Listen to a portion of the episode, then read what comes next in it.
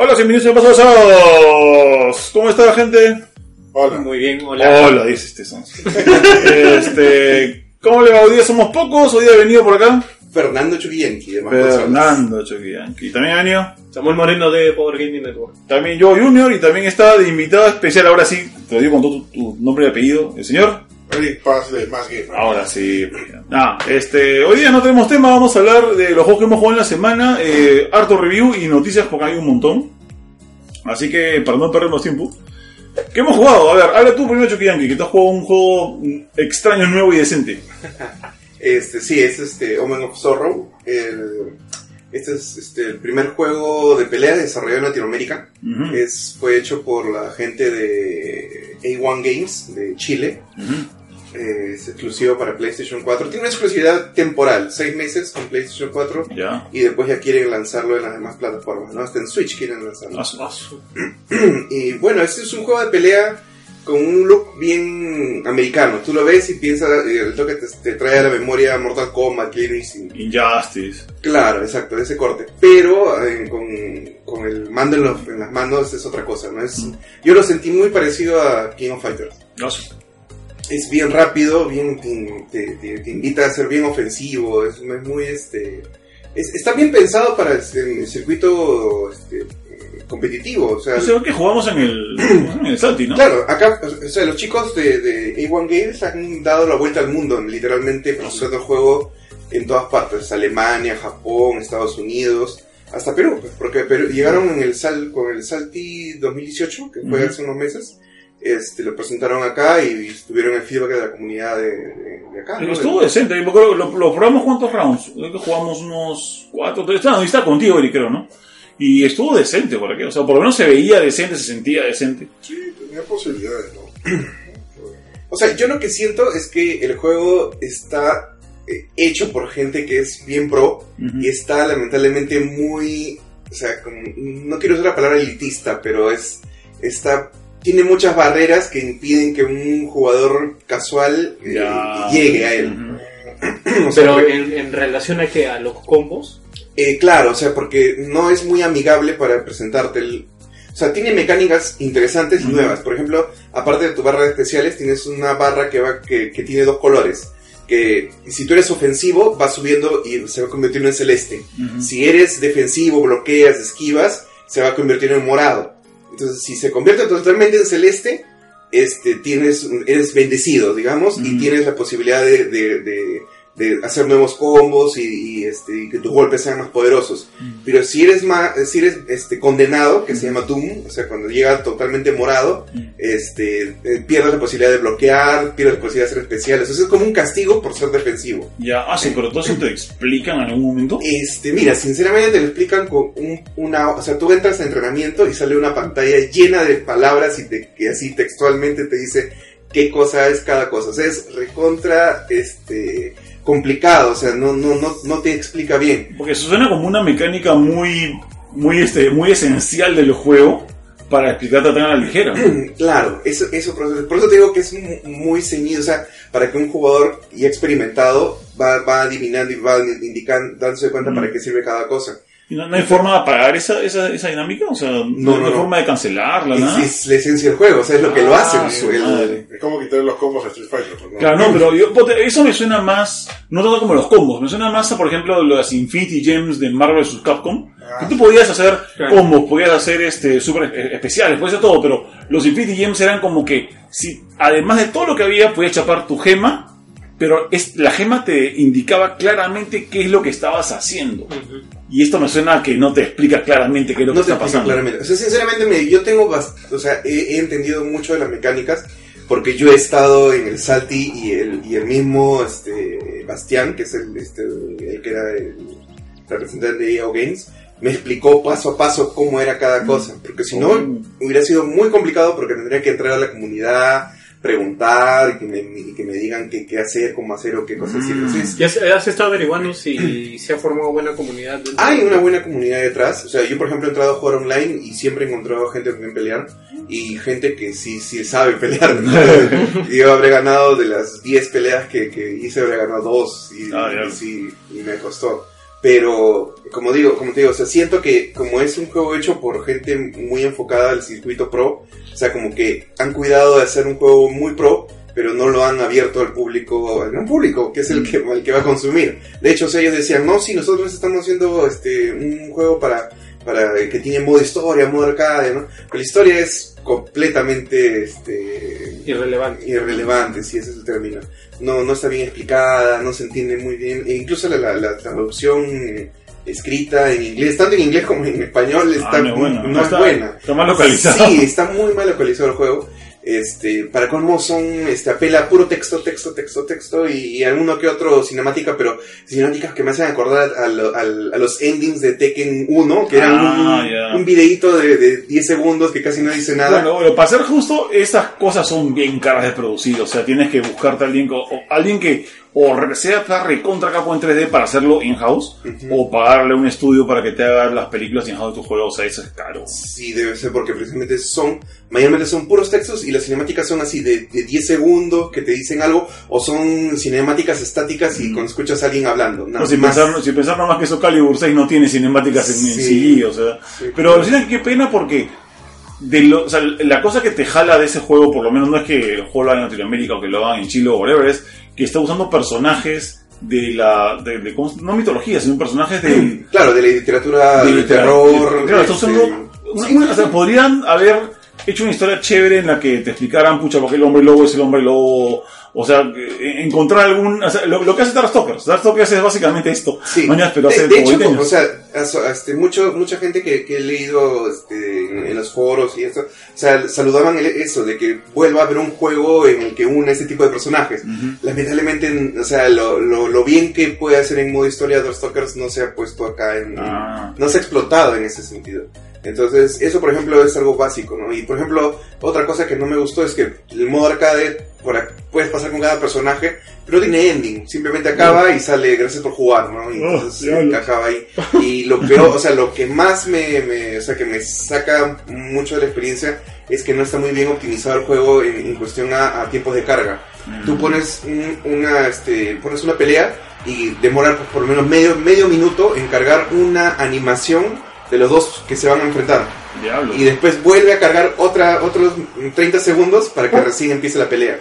Entonces, eso es como que te saca mucho de la, del, del- de, de- de la inmersión. O sea, tú, Ujú. tú estás jugando y imagínate, pues, con alguien al costado y, y tienen que pasar un minuto. Oye, ¿qué tal? ¿Cómo estás? Hasta que, hasta que cargue el... Yo, yo quisiera saber si en el Evo tienen algún estándar para, para aceptar juegos eh, dentro del torneo basado en eso, por ejemplo. Pues te pones a pensar, si vas, a, si vas al Evo, estás con toda la, la adrenalina, con, con el show, y tienes que esperarte tipo 40 segundos para que cargue una pelea, o para, o, o para que cargue el, el, el versus screen, y luego otros 40 segundos más para que cargue la pelea en sí. Sí. O sea, debe haber algún estándar para eso. Justice tenía ese problema, por ¿Sí? ejemplo. Sí, Ah. tenía tiempos pesados a veces. El Bueno. 1 más que nada, el 2 lo arreglaron ya. Y, o sea, yo, yo veo que detrás del, de, o sea, en la comunidad siempre hay feedback y, se- y la gente dice, no, hay esto, este, este bujo, o este, este personaje está, este, overpowered, ¿no? Entonces, y, y veo que la gente del, del estudio se dedica bastante a responder, a estar atento del tema.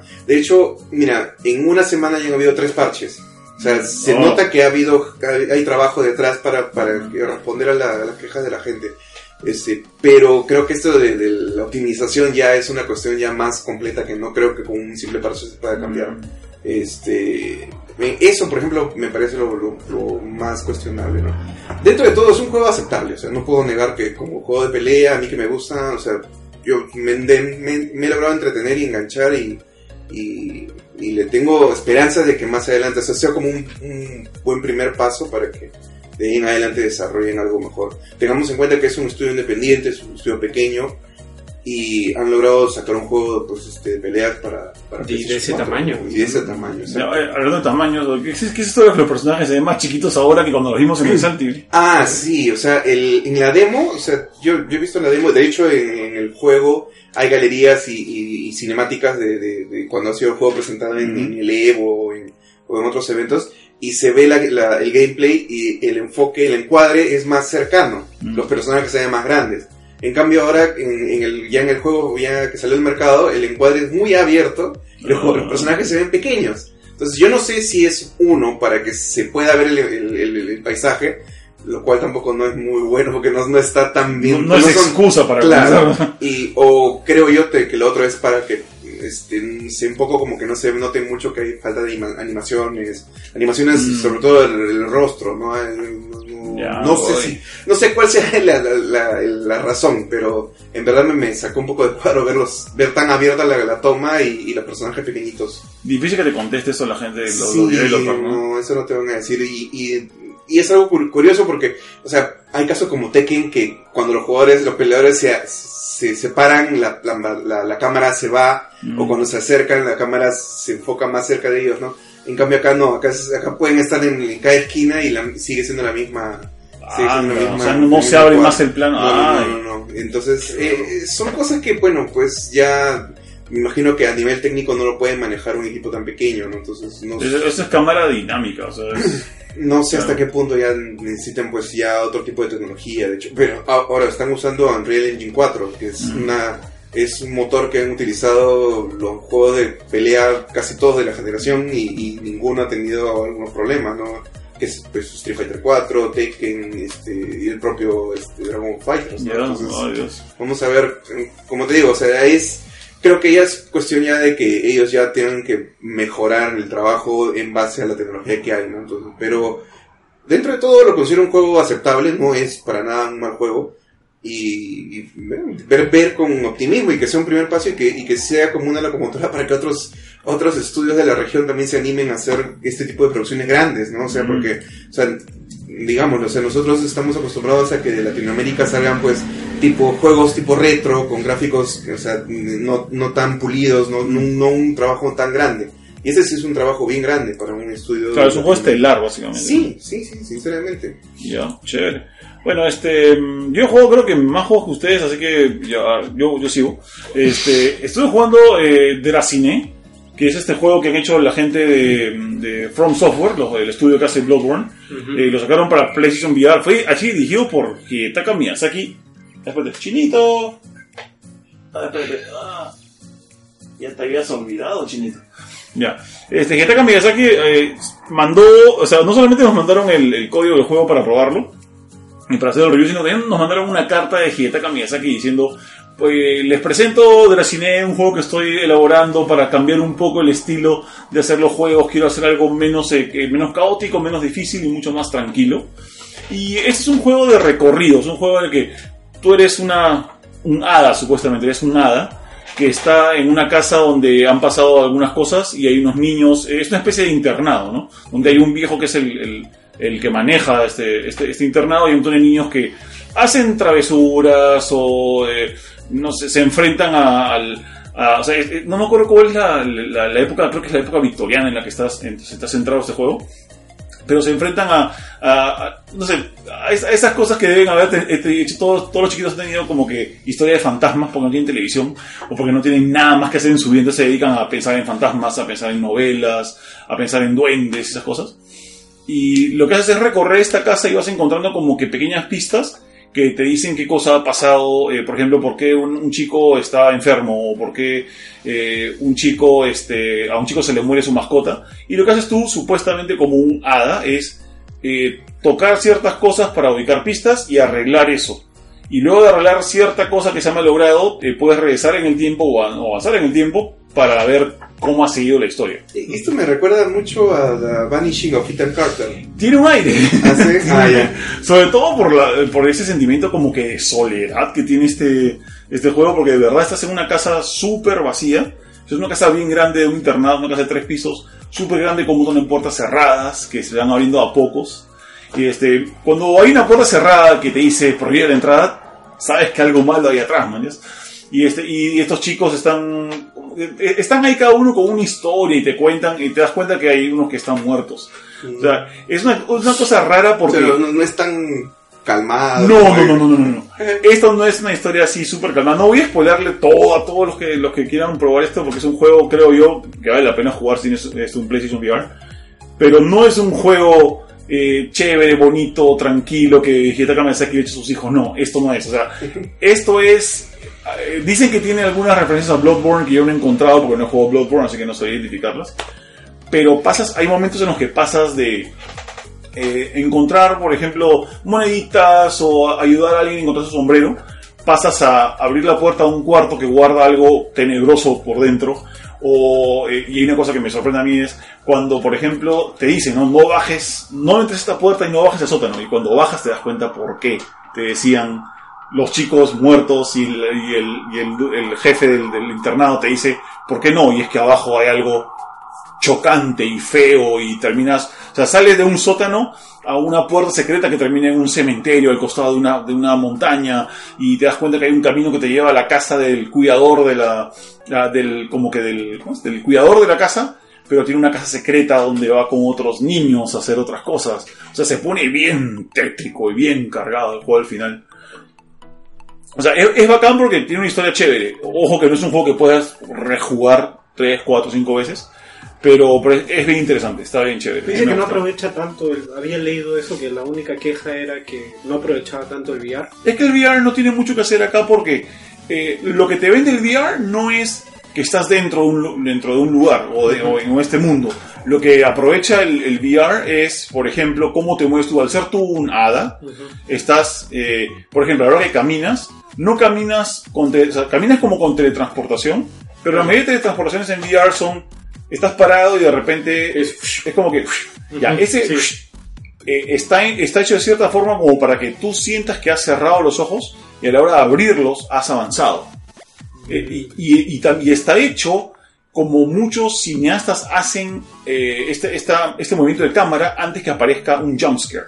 Solo que este juego no tiene jumpscares.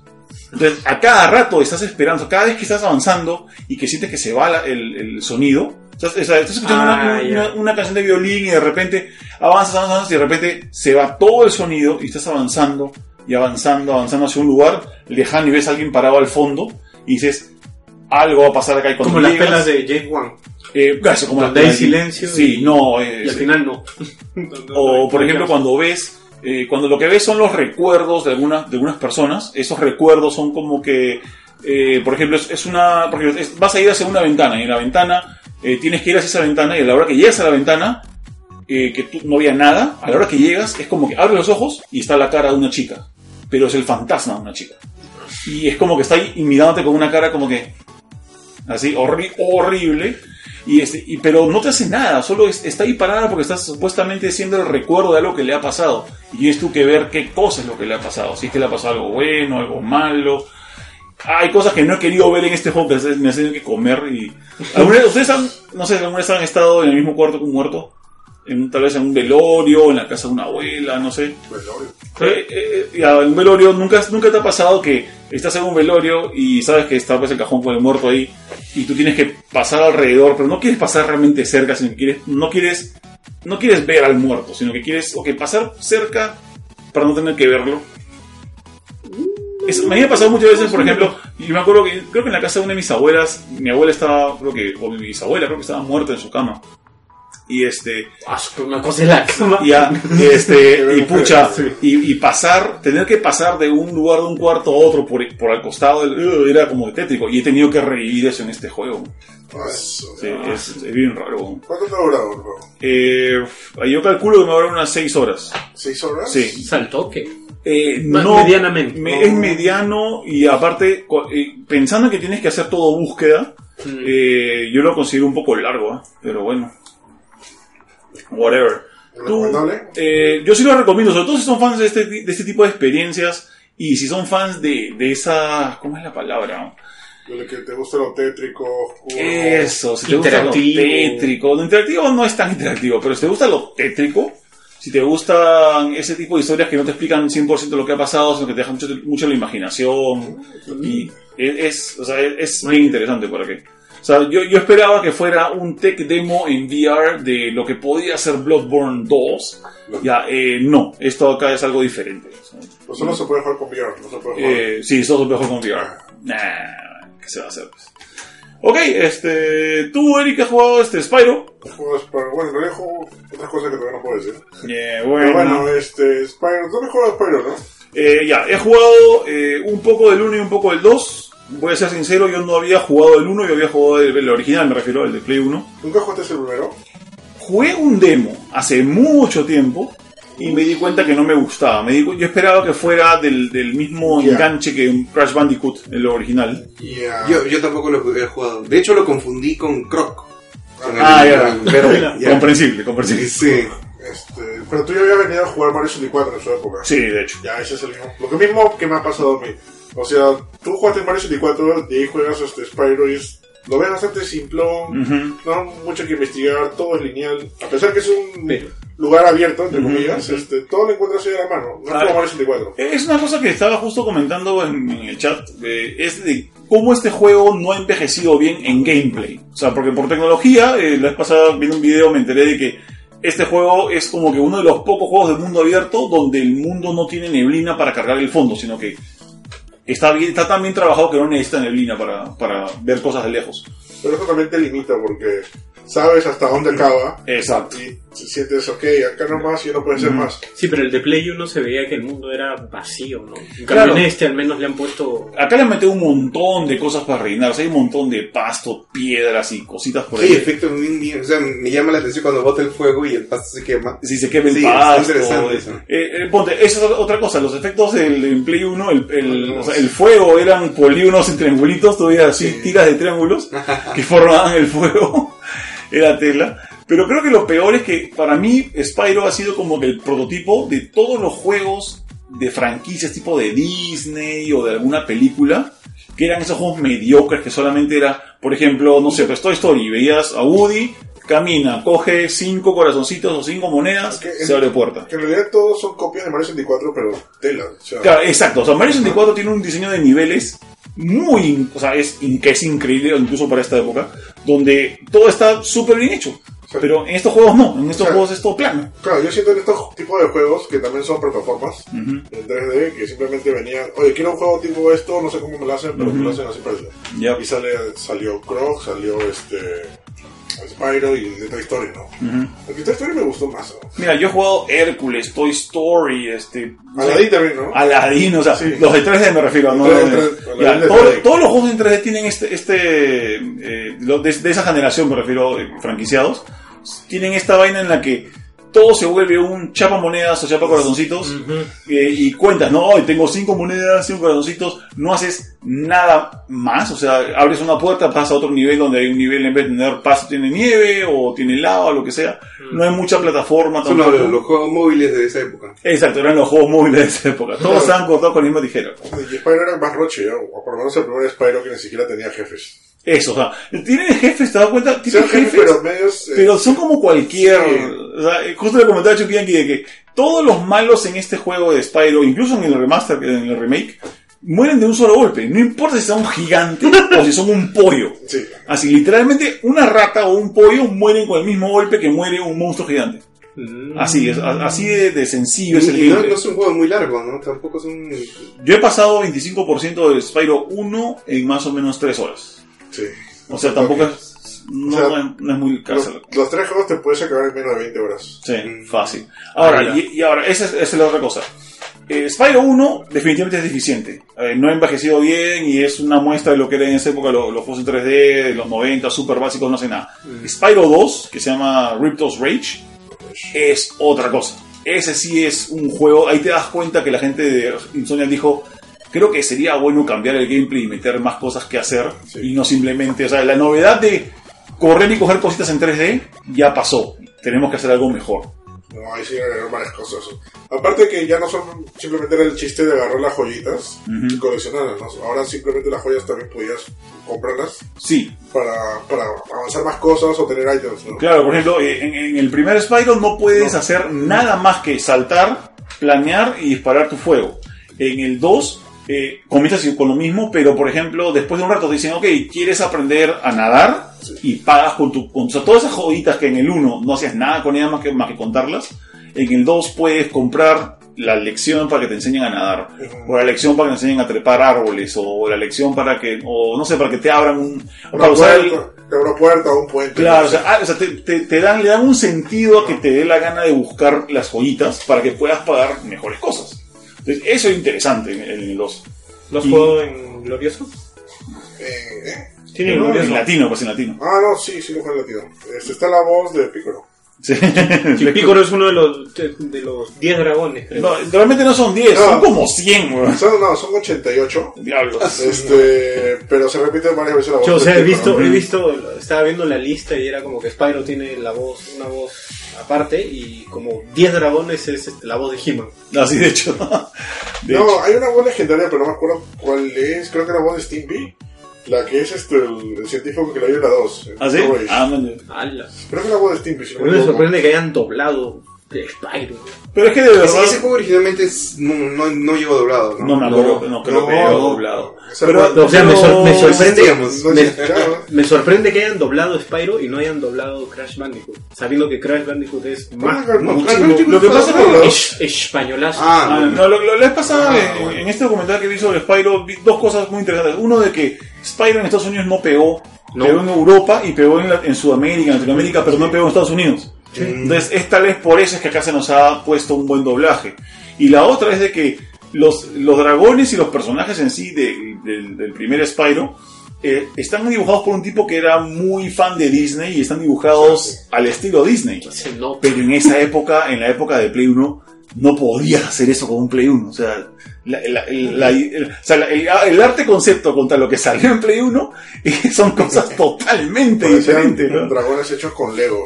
Sí, horribles. En, en cambio, ahora tú ves a los dragones que salen cuando rompes un dragón en, en- en el Spyro Re- el Re- ¿cómo se llama? Reignited Fury y sí parecen dibujados por alguien de Disney. O sea, se ven las escamas. ¿no? Sí, se, y se ve bonito, o sea, el, el- se, ve- se ve la, la- la plasticidad de su, de su cuerpo, la- los gestos.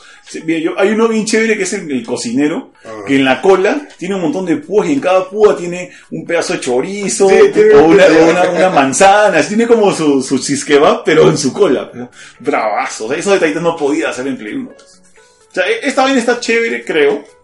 Si es que quieres jugar el 2 y el 3, que Mm. porque parece son los, son los únicos que valen realmente la pena. Yo comparo el 2, que sí lo he jugado hasta el creo que 20%, lo comparo con eh, Hat in Time, este juego que salió creo que el año pasado, Ah, que, que salió de la nada, es un juego, pero es un excelente juego, por ejemplo, o sea, sí, o sea, tú te sorprendes, pero sobre todo si juegas la 1 y Ujú. después el 2, o sea, es un saltazo es un salto así brutal. Sí, o sea, todo lo que se puede hacer en escenarios, o sea, algo, algo que también me está olvidando es que dentro de cada escenario, o cada mundo, hay retos.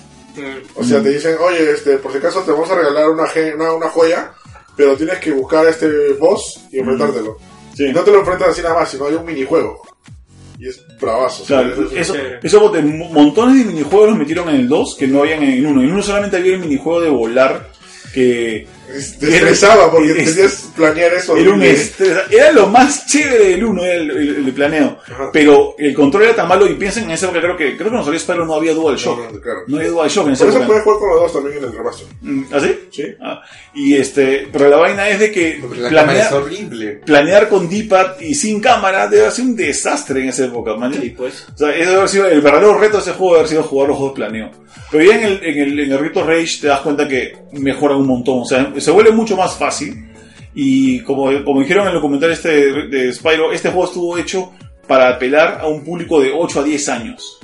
O sea, es un juego para chivolos. Eso, o sea, eso, eso para que sea de, para chivolos fue por PlayStation, ¿no? sí. Porque yo sé que Insomnia había dado el proyecto de Spyro a PlayStation, pero era un juego más para adultos. Sí, Era un dragón más agresivo, sangre y toda la cosa. claro. Pero, pero, pero Nintendo 64 lo estaba ganando en público infantil. Sí, es que Dijo, necesitamos... Mark Cerny, Mark Cerny, literalmente Mark Cerny le dijo, oye, por si acaso no tenemos un pachibolos y está, está saliendo este Crow, está saliendo Banjo Kazooie, está saliendo Mario, y damos un juego para chivolos y les recomendó a los de los de Insomniac, mejor hagan un juego para demográfica 8 a O 10. sea, yo, yo pienso, y no quiero justificar, que de repente por eso el juego es más o menos Mm. mediocre, ¿no? El primero, ¿no?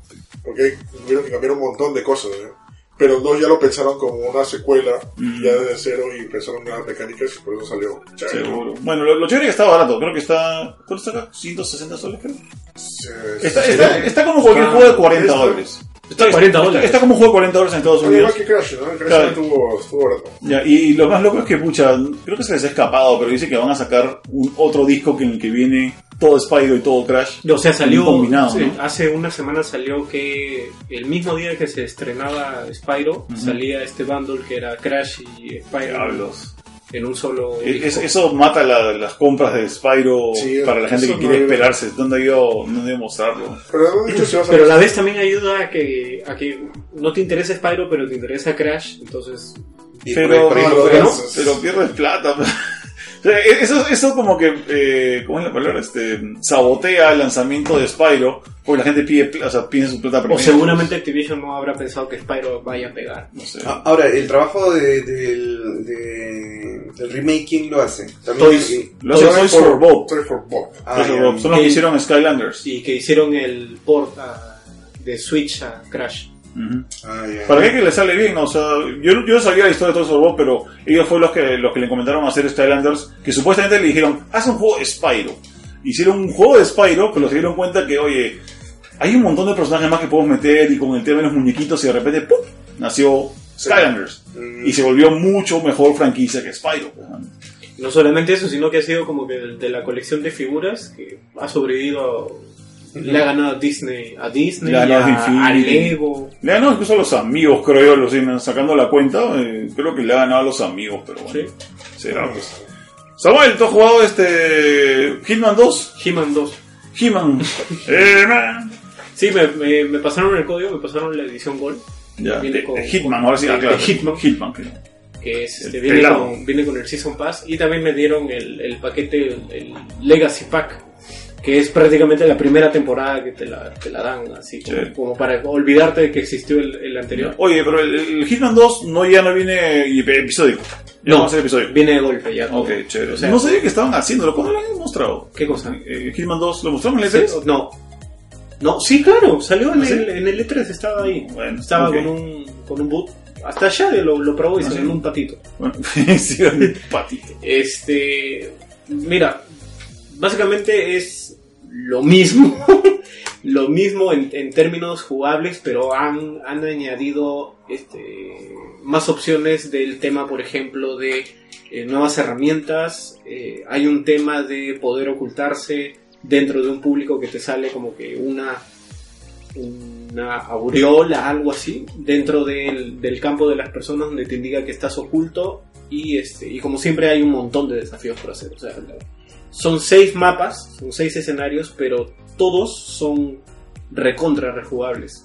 O sea, hay un montón de posibilidades. Puedes hacerlo de lo más básico que es ir y matar a todos, o simplemente que te, el mismo juego que te guíe. Que a, mí, que a mí no me gusta personalmente eso, que llegas a un momento en que escuchas la conversación de dos personajes y te sale la opción de puedes seguir esta ruta y te van guiando, tienes que hacer esto, esto, esto, esto, esto y al final es, es medio como que mata la, la, la inversión. ¿Este juego lo ha hecho este, IO? Sí?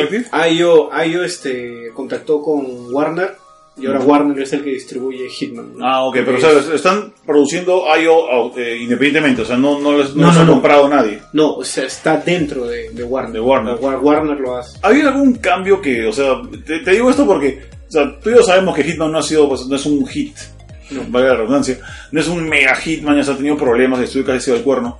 Y entonces, se, se nota si Warner les ha pedido, oye, cambien esto para que la cosa mejore. ¿Hay un cambio así de drástico no? No, no, es, no sé exactamente, pero cuando me he dado cuenta de las cinemáticas que utilizan los mismos eh, modelos de personajes, o sea, me doy cuenta que ha habido un bajón en los rostros. Porque eran ¿En, la, rostros en la bien- cinemática o en el o No, en la, la- la cinemática de la historia es lo que más me molesta. La cinemática de la historia son imágenes estáticas. Mm, ya, Pues, ok. o sea, es- cinemática, entonces. Es, Ya, es como, es como si hubieran hecho, es como si hubieran hecho una cinemática y hubieran sacado capturas Ya. de los momentos precisos donde, no sé, un personaje está como un cómic. como un cómic. pero ni estética ni nada. Es, es una captura de pantalla Ya. de una cinemática. Ya, pero mi pregunta iba más sobre el gameplay. O sea, ¿ha cambiado alguna cosa? Ponte, te digo una cosa. Yo cuando he jugado lo poco que he jugado de Hitman, yo he sentido que es un juego súper tieso Sí. y que los personajes, por ejemplo, los NPCs que tienen que ver con, con las misiones, no responden al 100%. O sea, tú no puedes estar parado enfrente de ellos y uno le dice al otro, hay que buscar a un calvo que está por ahí, estás parado así, con tu pelada mirándolos, mañana- y porque están a tu costado no te ven. ¿ya? Este, y, y yo sentía que era súper tieso como mi, mi personaje comparado con, digamos, no voy a... No quiero poner la misma balanza, pero Metal Gear Solid o algún juego que tenía que ver más con sigilio.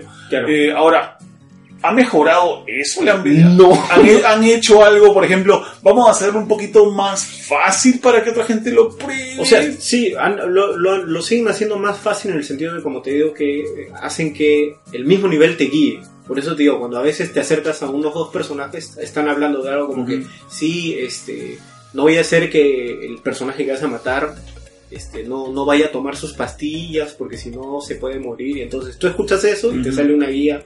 Te sale, puedes seguir esta ruta, presionas y te van diciendo cada paso lo que tienes que hacer. Tienes que ir a disfrazarte de tal, tienes que agarrar esto, tienes que luego llamarlo y así, ¿no? O sea, es como que es un modo más fácil para que la gente no, no se pierda, ¿no? Pero a mí no me gusta, no me gusta porque pierde la, la inversión. O sea, es como que te, te- te deja la oportunidad a, a querer explorar. Pero de ahí lo del tema ese de que, de que tú me dices que estás ahí parado y te dicen hay que buscar un pelado, Ujú. es sido lo de siempre. O sea, es, es- es- creo que es parte de la gracia de Hitman. No, no, yo, para mí no es parte de la Sí. gracia. Eso, eso, eso- eso se llama, no es, sé, es- es un mate de risa. O sea, cuando, cuando para mí es un defecto. Sí, es, es un, es un defecto que da risa, porque a veces es como que le La lanzas... esencia, la esencia. ¿no? Sí, La es- esencia es un defecto. le sacas, le tiras cinco monedas a un personaje por, dice, y las cinco veces le tiras estás como que, ¿eh? ¿Qué ruido es ese? Y va caminando la misma, al, al mismo, la misma ruta que... Pero es, es, es a lo, a lo que voy, o sea, es una cosa que yo creo, no, o sea, entiendo que es un estudio independiente, pero eso lo hacía mejor Metal Gear Solid 1 en Play 1, man, o sea, ¿por qué no pueden ir un poquito ¿Verdad? más Quería allá? preguntarte, cuando en Metal Gear te descubren. ¿cómo es eh, el- cuando entras en acción? ¿Es, es, o sea, chévere o... Claro, eh, o sea, es, es- O sea, estamos es- hablando de las partes de sigilo, no de las partes donde te No, obligan a... a la hora que estás en sigilo en Metal Gear y, Y la friegas. y te ampayan, pucha, depende mucho si juegas el 1 o el 2 o el 3, este, tienes que esperar a que todo se calme. Si estás jugando los últimos, eh, tienes que esperar a que todo se calme. Esconderte o por último a- anular al tipo que hizo la alarma, pero la alarma ya se prende en todos lados. Y tienes que esperar a que todos vengan, eh, ocultarte, esperar a que todos se vayan y volver a salir. Y siempre con mucho cuidado. ¿no? Ya. O sea, O sea, acá, acá hay un tema de que hay un Interactive, tengo que decir, hay un Interactive no sabe hacer bien el, el tema de acción, mm, que a veces la, la cámara se me va cuando ya empieza la, la balacera o, o no dispara bien. No hay, no hay, bueno, y te obliga prácticamente a hacer todo en, en sigilo. Y, en comparación con el 1, esto es un paso hacia atrás. No, porque es básicamente lo mismo. O sí, sea, me- o me- sea, me- las mecánicas, suena que el paso es al costado. O sea, es como La- que- las como que mecánicas no- son iguales. adelante. ¿no? Las mecánicas son iguales. Lo la, la única molestia que tengo ha sido el tema de las cinemáticas, como, como que, que ha sido muy, muy. Se siente aburrido ver imágenes estáticas y solamente escuchar una conversación que además es intrascendente, ¿no? Y bueno, está el tema del, del Legacy Pack, ¿no? Que me parece medio chistoso que, que vendan este paquete donde prácticamente es la primera temporada y es como que la gente que se compró el, el, el primero, el del 2016, es como que. Ahí está. ¿no? Bueno, ¿para qué más quieres? Aunque sea regalito. O sea, sí está- no, es que no es regalo, cuesta.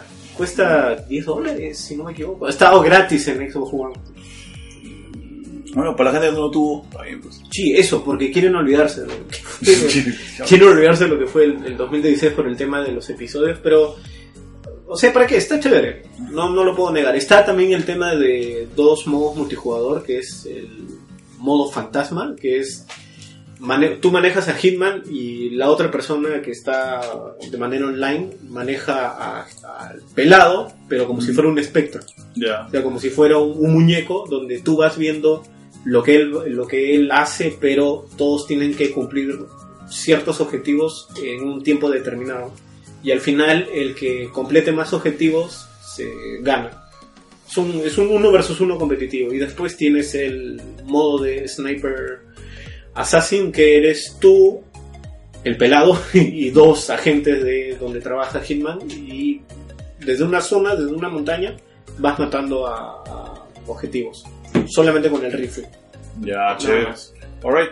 Este, Eric, ¿tú has jugado Tetris, Tetris Effect? ¿Lo Ah, llegaste a claro, jugar? por supuesto. Ya, porque yo quería esperar a Juan Pablo porque creo que es el que más ha jugado Tetris Effect de, de todos uh, acá. Porque Philly creo que no tiene ni tiempo de jugarlo. Eh, o tal vez sí en un streaming. Pero si tú lo has jugado, converso contigo porque... ¿Qué, qué te pareció?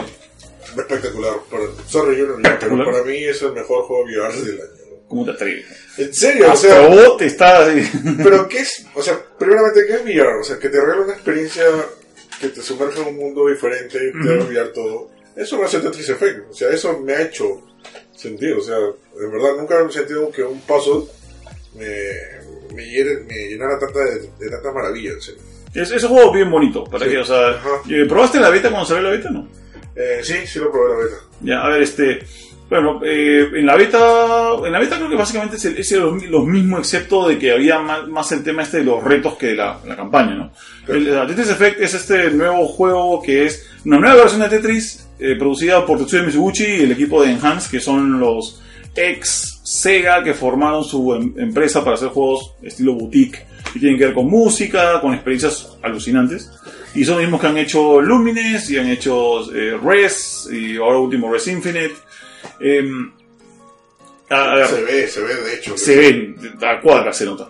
Ahora, la vaina es, eh, yo he probado este juego de aquí, eh, Tetris Effect, y me parece bien chévere. Eh, me ha parecido bacán que juegues Tetris tan sencillamente como jugar Tetris. Y que las cosas que vas haciendo desencadenen en animaciones súper envolventes y que te, te- te atrapen en este mundo súper hermoso. Claro. Sin embargo. He encontrado que este juego no me atrapa tanto como Lumines. ¿Por qué? Por, ¿Por qué, amiguito? Ya, este. eh, ah, eh, ahora que has jugado, te has dado cuenta de que a la hora que apretas un botón y, y cambias la, la posición de los tetriminos, este, Hay suena. un- hay Hay, un sonidito. hay un- claro. Hay un sonidito. Y ese sonidito eh, se acopla mucho al, al- al sonido que hay en general. Eso va cambiando. Cada vez que cambias. tus- o sea, cada vez que pasas por 36 líneas y pasas a un siguiente nivel, digamos, lo que hace una canción es. Eh, lo que hace el juego es pasar de una canción y un tema visual a uno nuevo, digamos. No pasas, por ejemplo, del primero que es del, del fondo del mar, pasas a uno que creo que es a uno en blanco y negro, creo, que los, los términos se mueven en, en- en- en do- dos dimensiones. Y luego pasas a uno que es este el fondo de un volcán, creo, que tiene una, que tiene una música medio tribal.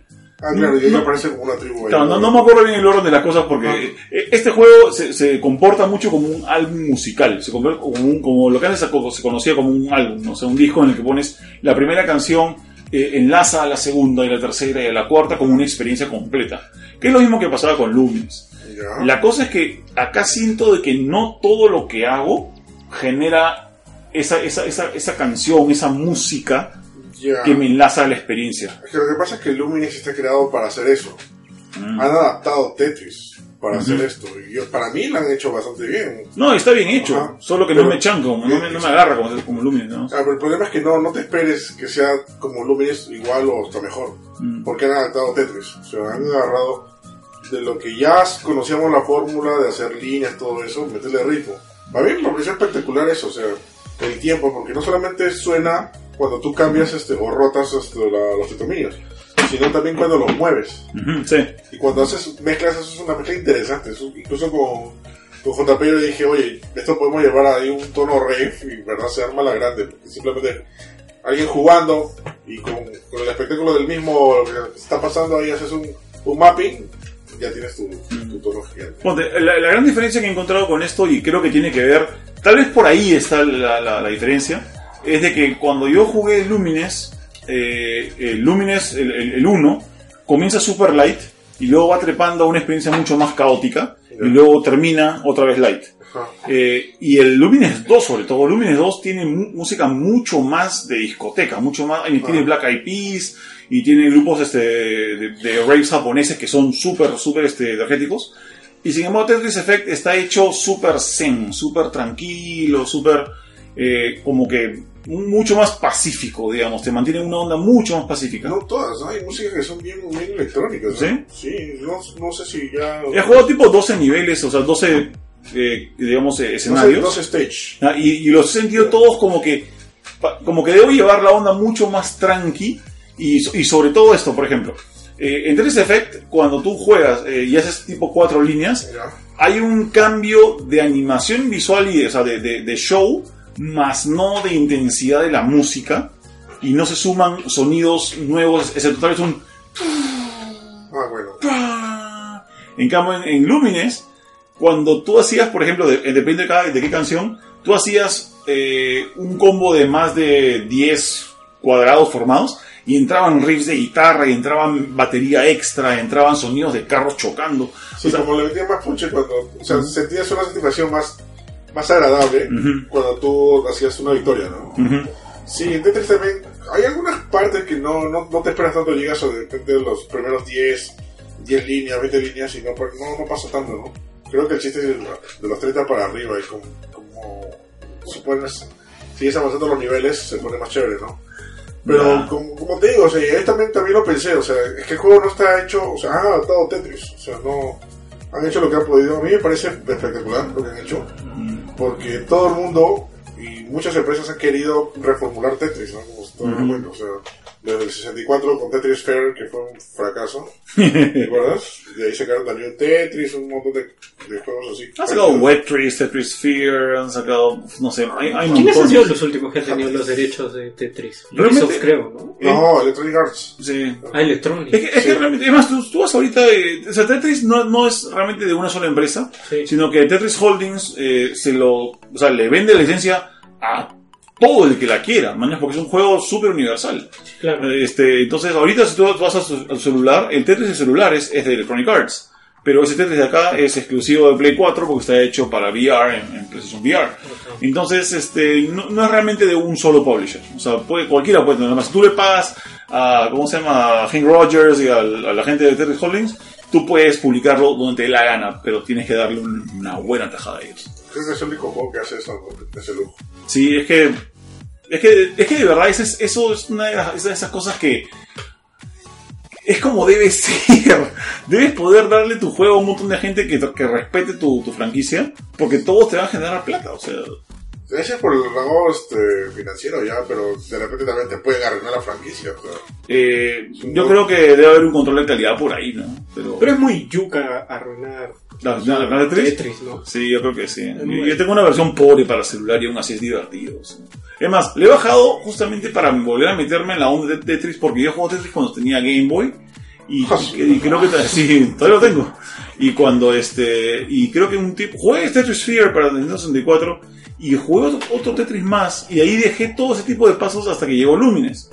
Ya. Entonces es como que me había desconectado mucho del, de la sensación que te da, que te da este eh, Tetris y regresar a esta versión tan tan poderosa, tan este Sí, tan atrapante, o sea, es- eh, ha sido bien raro, o sea, y creo que lo, lo más chévere de esto es que mientras más juegues y más te olvidas de que estás jugando, más disfrutas todo lo que está alrededor.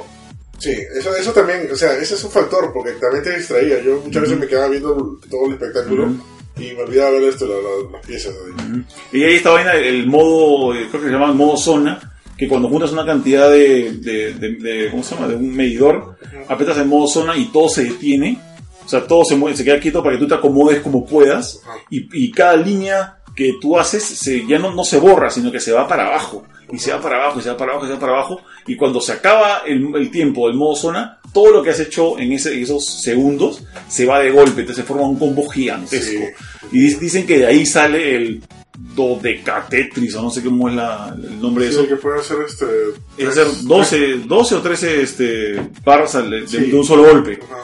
Lo cual dice que era imposible antes de que saliera Tetris Effect. Sí, pues. Sí, Lo sí, que sí, hizo. Cuando- o sea, si, si juegas esto sin VR, ¿se siente igual chévere o, o la verdadera experiencia es...? Jugarlo, puedes jugarlo si quieres. No, claro, sí, pero... Pero no te lo recomiendo. Yo creo que esto se tiene que jugar con VR. O sea, el- Igual tiene su chiste ya, porque la música, todo, el sol se- es, es genial ya. Pero jugarlo con VR, te metes dentro de eso, pues ya, Claro. ya ves toda la imagen a tu alrededor. Claro, no, es más, eh, hay una, eh, si tú mueves la palanca derecha hacia adelante, te acerca el tablero hasta donde tú te dé la gana. O sea, puedes incluso ponerlo cerca a tus ojos y mirarlo hacia arriba como si fuera un edificio. O sea, es como si jugaras en una pared gigante. Ay, qué bacán. O sea, e- eso, eso es chévere. Me gusta jugar un poco más cerca, pero tampoco me lo quiero comer. Pero creo que lo más chévere hasta ahora de eso ha sido que cuando quieres, es- cuando estás jugando, este, eh, por ejemplo, lo- los primeros dos stages, que ya, ya, ya, lo- ya controlo el ritmo de la música, ya no me da muchos problemas, eh, agarro y armo mis combos y cuando suelto el combo y yo sé que voy a tener un montón de tiempo para no, no preocuparme, me quedo viendo la animación, por ejemplo, en el primer nivel salen estas ballenas que están hechas como de, de ¿cómo se llama?, de, de voxels y es increíble ver que te salten ballenas por los costados y eso solo lo puedes hacer en VR. Qué bacán. Está bien bonito. Este, bueno, entonces, este, bueno, el último que hemos jugado todos ahorita ha sido el, este juego de Playlink eh, de los, ¿cómo se llama? El Chim Party. Chimpancé. Eh, ¿Alguien de ustedes habían jugado juegos de, de Playlink hace, hace poco? ¿no? ¿Ninguno? Nunca. Bueno, el Playlink es esta... mm, Nunca hemos hecho review de Playlink, pero creo que hemos eh, jugado una vez en casa de Philip y, eh, y hemos hecho un streaming y lo hemos conversado en el podcast un poco. Es una serie, una este, franquicia de juegos de celular que se juegan en Play 4. O sea, cuando es el celular, eh, te bajas una app a tu celular que es gratis y te compras el juego en Play 4 y con el celular controlas algunas cosas en el juego.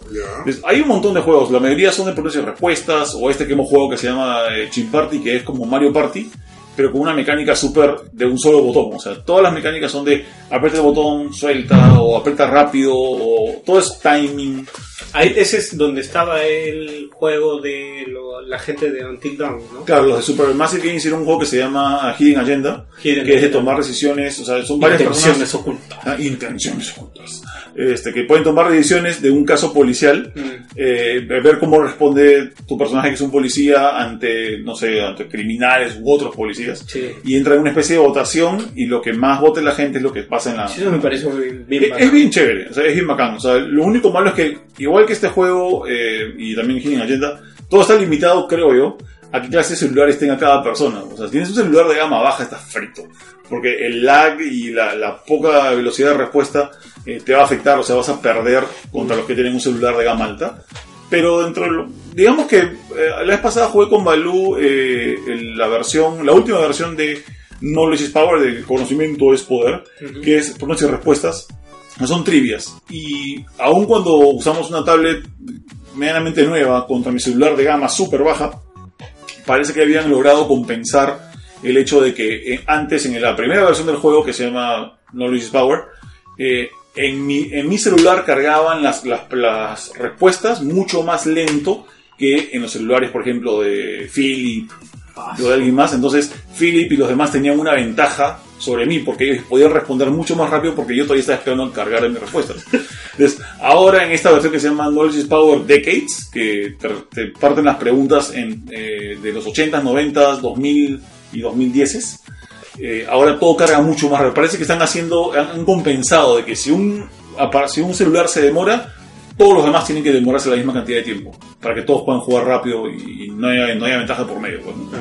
Pero eh, está muy chévere, o sea, ahora hemos jugado Chin Party y de lo poco que hemos jugado creo que ha sido un vacilón. o sea, me ha parecido bacán. No sé ustedes. O les ha parecido como que... eh, Sí, me pareció bien.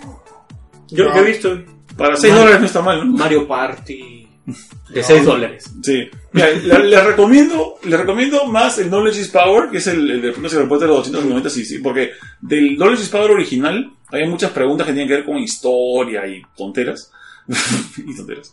Wow. Pero el de, el de los Decades, el último que ha salido, tiene mucho que ver con entretenimiento. Eh, eh, la traducción al latino está muy bien hecha y te hablan, te preguntan incluso sobre artistas latinos también. Y te, y te ponen artistas normales o artistas latinos. ¿Ya? Y la vez pasada me salió presidente del Perú de descendencia japonesa. ¡Hala! Al- y la tengo y me tomé una captura de pantalla Alberto Fujimori, es grandazo. Malazo. Pero bueno, pues. Este, nada, eh, vamos a, ahora sí que vamos a hablar ahora sí de noticias porque ya son las 11 de la noche casi. Ok, noticias. A ver, la noticia de la semana, del mes, del año, de, de acá hasta diciembre, tal vez hasta junio del próximo año. PlayStation le dice adiós al E3 en el 2019.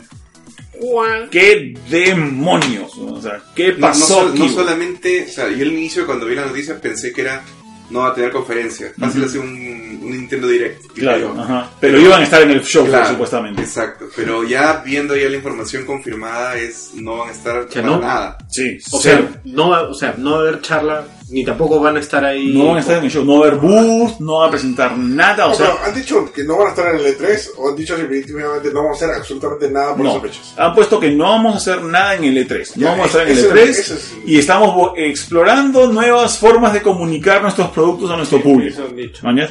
Pero esta, esta vez apareció primero en Variety y la gente pensó que era puro troleo, de ahí salió en Kotaku, de ahí la, la gente de la ISA lo confirmó, como que Sony no ha firmado para estar en 2019 en en el show. Obviamente, control de daños, los de la diciendo, igual tenemos un amplio catálogo de expositores en el show que van a hacer la- las, las delicias de todos nuestros, nuestros visitantes, pero Y de Nintendo salió también, ¿no? Nintendo, Nintendo ha salido a decir, Ray ha salido diciendo, sí, vamos a ir. ¿eh?". No, ha dicho este, básicamente, eh, el E3 es una buena oportunidad para Sí. dar a conocer los nuevos productos y como siempre Nintendo va a sacar una sonrisa como todos, todos los E3. Y Microsoft han dicho que sí van a estar aún, aún cuando el año pasado no fueron, o sea, el año pasado estuvieron, pero estuvieron afuera del E3. No, no Y han dicho estuvieron. que tienen muchas cosas que mostrar. Eh, les creo, mañana. Forza, Forza 6. Yo, mira, yo no, yo no critico a que Microsoft haga lo que hace, está bien, no tengo ningún problema. Pero hay una respuesta que le pusieron. Ah, ¿Vieron, vieron el tweet de, de Xbox? En la cuenta de Xbox este, oficial de Facebook pusieron: este, Esperamos a todos en el E3 2019 que vamos a estar ahí. Y ahí mucha gente ha contestado muy bien, muy bien. Y la mayoría le decían: Están poniendo esto porque PlayStation está yendo, man, o sea, no, no es por otra cosa. Y hay un pata que, qué pena que no puedo tomar una captura porque estaba súper ocupado, pero le puso algo como que. Y a nosotros, ¿qué nos importa? Ustedes han, han hecho todas las cosas mal por 5 años. Punto. Y obviamente 150, 200 likes y risas y corazoncitos. O sea, de verdad no estoy diciendo que no importe, ah, pero Toma. toma, Vamos, toma. básicamente. Ahora, ahora que, que esto acaba de afectar al E3, pucha, definitivamente, ¿ah? O sea, mira, ya Nintendo está con su booth ahí, chévere, Microsoft no estaba a estar afuera, y ahora el expositor más grande que le seguía, o sea, el, realmente el más grande de todo el tiempo es, es Sony. Y ahora no va a estar. O sea, ¿con qué diablos llenas eso? Ya, va a ser Nintendo, Xbox, Square No, Enix. Xbox mm, supuestamente No va a estar tampoco- no va a estar dentro. del- Va a estar afuera seguramente. Los Square Enix. Claro, o sea, va- va- y eso. Lo más loco es que, eh, eh, para los que no saben, eh, cu- aun cuando Square Enix, Capcom y este, Bandai Namco tienen sus booths gigantes eh, por un costado, en los mismos stands de PlayStation y Xbox y Nintendo, hay también mini booths de Claro. Square y, y Microsoft que enseñan no solo exclusivos, también enseñan simplemente porque son third parties y, y te muestran de que acá también puedes probar, no sé, pues, eh, no sé, Street Fighter o cualquier otro juego que no es específicamente de Sony o, o de Microsoft. Entonces, ahora se pierde, no, o sea, se está perdiendo una forma más de probar los juegos de esta empresa que ya está gastando plata en su sea, ahora van a tener que ser- tener el boot únicamente para mostrar sus cosas y no pueden mostrar ningún otro Pero lado. también, también, por ejemplo, lo que dijo Juan Pablo en el chat es cierto, que o sea, ya son tres años de mostrar... Lo mismo. Yo No, porque- no había fecha de Last of Us Ujú. parte 2, Ghost of, Ghost of Tsushima. Bueno, obviamente esa no va a tener fecha por- todavía porque falta un montón. Pero, o sea, ¿qué más? ¿Qué, qué tenían que mostrar? Pero la suma es que no, no tiene nada. O sea, ya tienen los pesos No, es que para el yo creo que no, 2019. no tienen nada nuevo que puedan presentar para esta generación. Claro. Entonces, yo lo, yo pienso que si en todo caso ya tienen, o sea, copado todo lo con lo que lo que han mostrado es para PlayStation 4 y lo que ya tienen, o sea, no, no es decir que no tienen nada que mostrar, sino Mm. todo lo que tienen que mostrar y es para el next gen. Claro. Entonces, no van a, a quemar tan pronto las naves. de no, no van a que quemar su último año mostrando mí- cosas que vienen después, cuando aún falta salir muchos juegos. A mí me da cosa que el próximo año se les ocurra hacer, no sé, como que vamos a revelar la siguiente generación de PlayStation.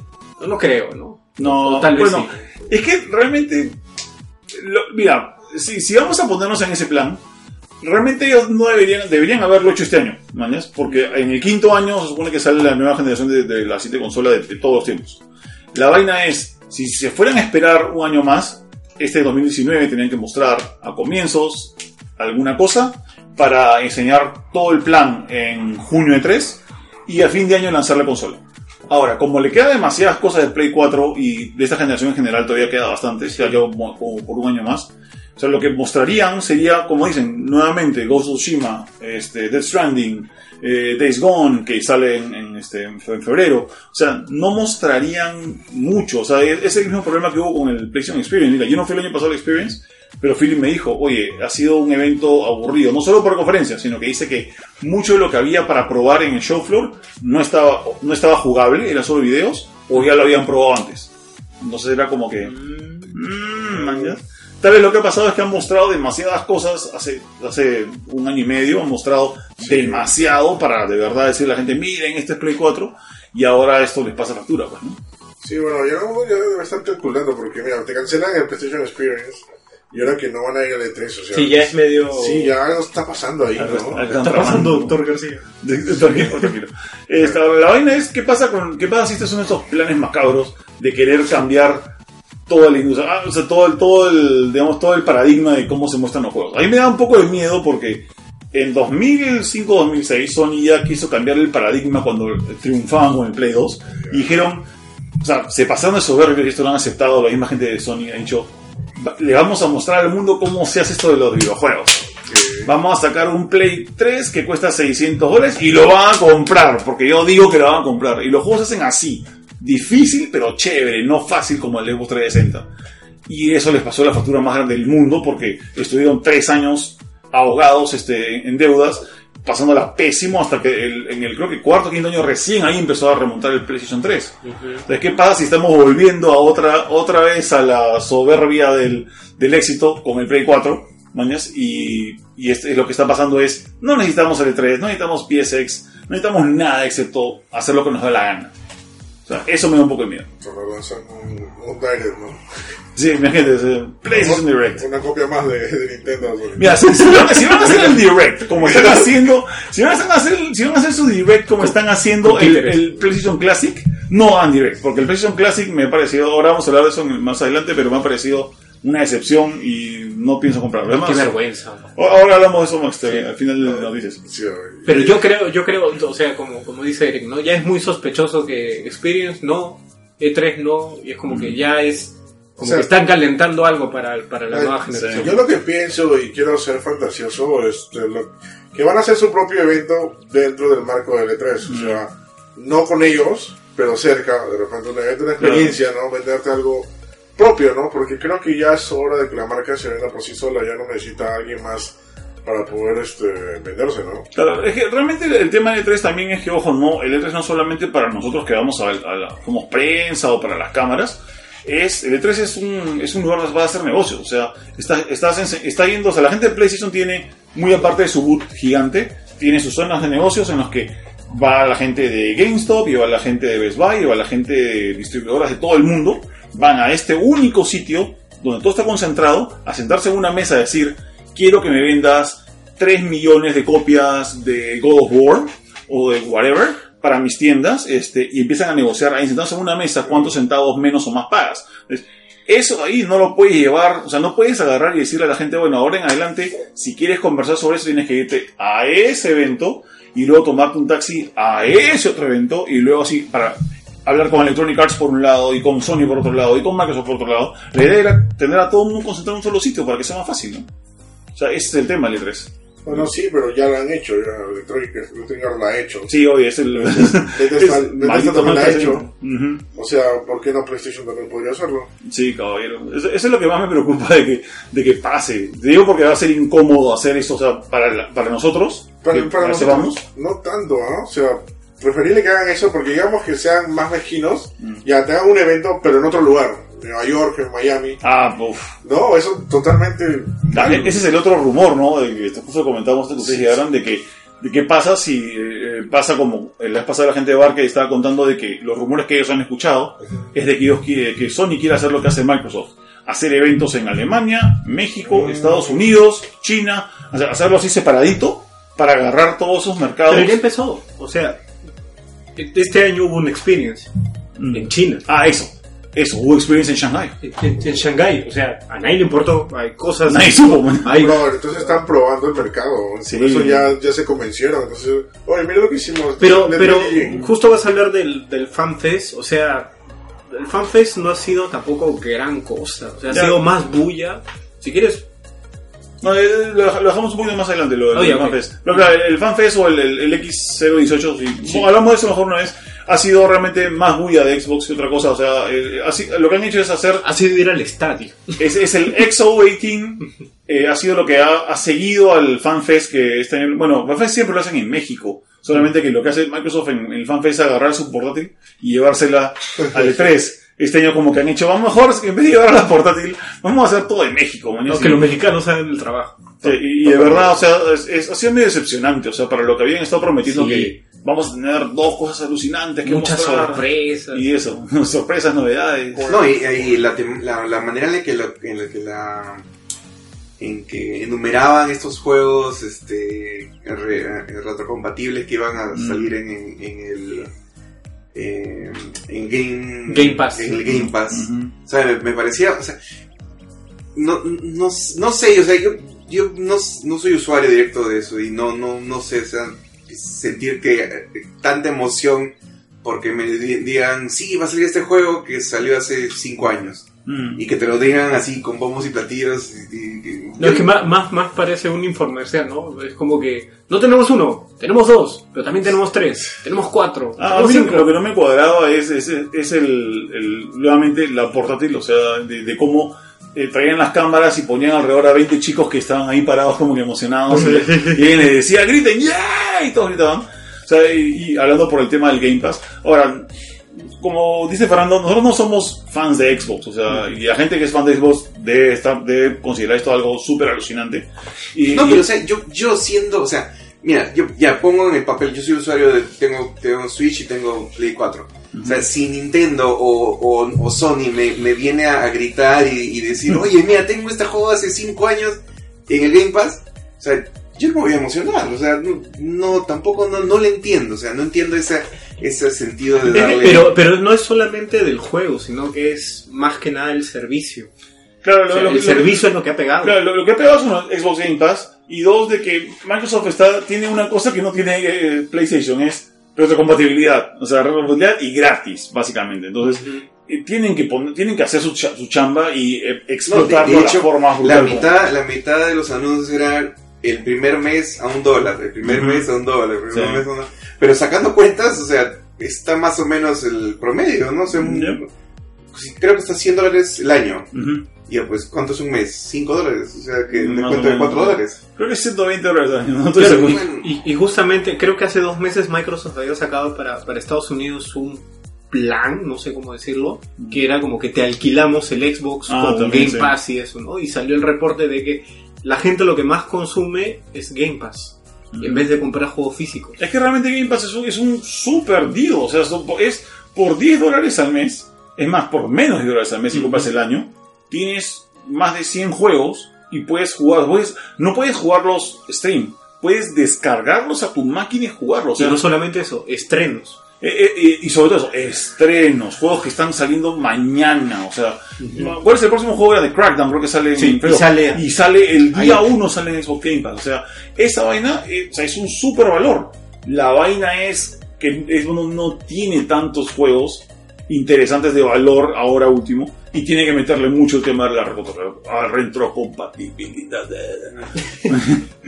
Entonces, este, es, es, es, es- para mí es un, es un buen servicio toda la cosa. El, el- el problema es que No hay, no, No. o sea, no ha habido anuncios grandes. no hay anuncios grandes. A mí una de las cosas que también me he dado cuenta eh, con esto es que creo que ahora más que nunca está muy marcado eh, la diferencia, muy marcada la diferencia entre los juegos de PlayStation 4, Xbox y Nintendo. O sea, si antes, yo me acuerdo cuando me compré el Switch y me compré el 3DS, me, me di cuenta, a muy, muy, con, con mucha pena, de que cuando me compré mi 3DS, me lo compré con Mario 3D Land, y dije, ok, ¿qué otro juego me compro?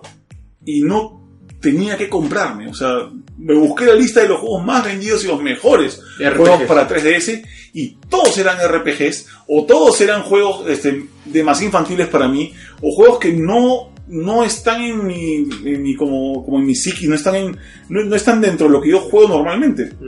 Y dije, qué raro porque a mí me gustan mucho los juegos japoneses, pero aún así Nintendo tiene unos juegos muy especiales para sus consolas. Igual ha pasado con el Switch, tengo solamente cuatro juegos. Uno de ellos es un juego antiguo que es Ikarua, el otro es Mario Odyssey, que tengo que, tener- con- que tenerlo, y el otro es Dragon Ball, que me lo ha dado Bandai para review. Pero no he comprado nada más. Y cuando vi eh, los anuncios de Xbox de- del XO, XO18, dije, estos juegos, ninguno de estos juegos me llama la atención. ¿Y eso? Nada me llama la atención en los juegos de Xbox. O sea, es más, el anuncio que habían comprado Obsidian me vale madres, por no decir otras palabras, vergas. Me, me vale madre el que compren Obsidian. ¿Por qué? Porque Sony es una desarrolladora, creo que americana, de RPGs. O sea, si no me gustan los juegos americanos en general, RPGs americanos es dos capas más abajo de lo que no me gusta. en cambio, en PlayStation tengo desarrolladores que sí me interesan, como Naughty Dog o, este, o, o Insomniac, y montones de desarrolladores japoneses que hacen juegos que me parecen cool, que no están a la misma altura de los juegos que hacen para Nintendo. Entonces, ahora creo que la diferencia entre estas consolas está mucho más marcada y creo que eso es lo que está explotando Microsoft. Que quieren volverse los RPGs y los juegos de PC americanos para el público que les gusta. Y ya se olvidaron de pelearse con PlayStation. ¿Para qué? Ya para qué, ¿no? ya, bueno, por lo menos en esta generación ya para qué, ¿no? O sea, ahorita ya, ya la tienen bien perdida, ¿no? La vaina es la próxima. Ahora que Microsoft se escuche, ¿no? Y que, que, que- y que te diga como Alan García, ¿no? Demuéstramelo, pues.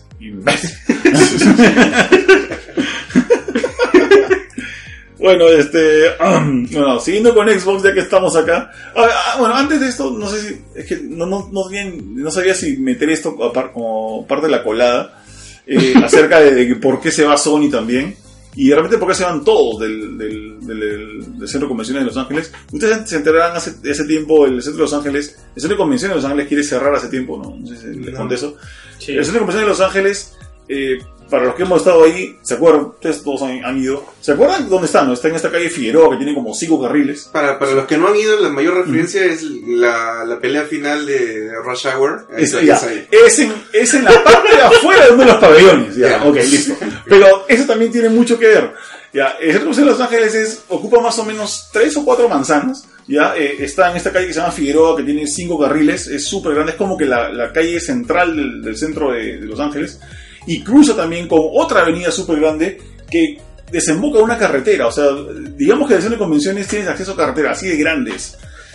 Y la cosa es que hace, hace unos 15 años ya, el- la ciudad quiere que el centro de convenciones cierre para poder hacer renovaciones a las carreteras y a las avenidas. Y el centro de convenciones se pelea con la ciudad hace tiempo porque no quiere cerrar. Porque en ese lugar se hacen el E3, el Macworld, el Anime Expo y un montón de convenciones. Y también se graban películas como Rush Hour que utilizan esos pabellones y esas, esas instalaciones para hacer, para grabar algunas cosas. Entonces, eso de ahí es otro factor.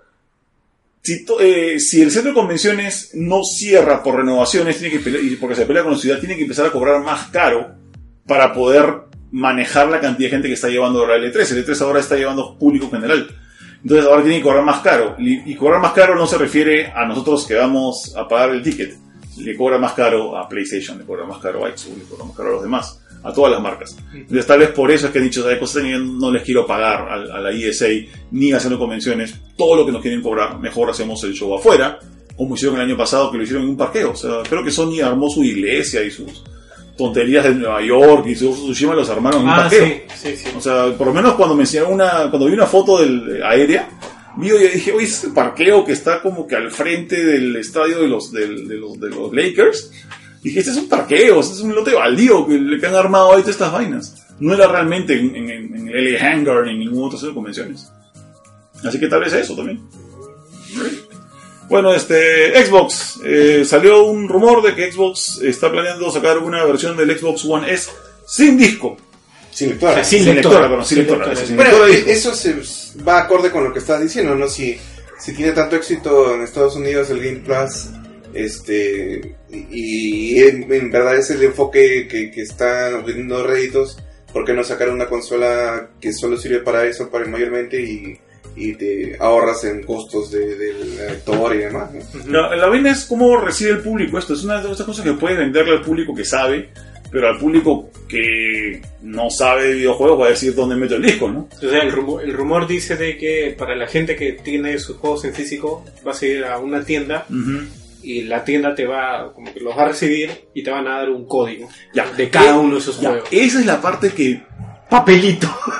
esa es la parte que más me preocupa porque eso está pensado seguramente en, en la ciudad de Estados Unidos donde hay Microsoft Stores. Ah, Man, ya donde en Microsoft Stores hay, pero no hay tantas como, digamos, Apple Stores, o, sea, tiendas de Apple. Entonces, ¿a dónde puedes llevar tu disco para que tenga un papelito?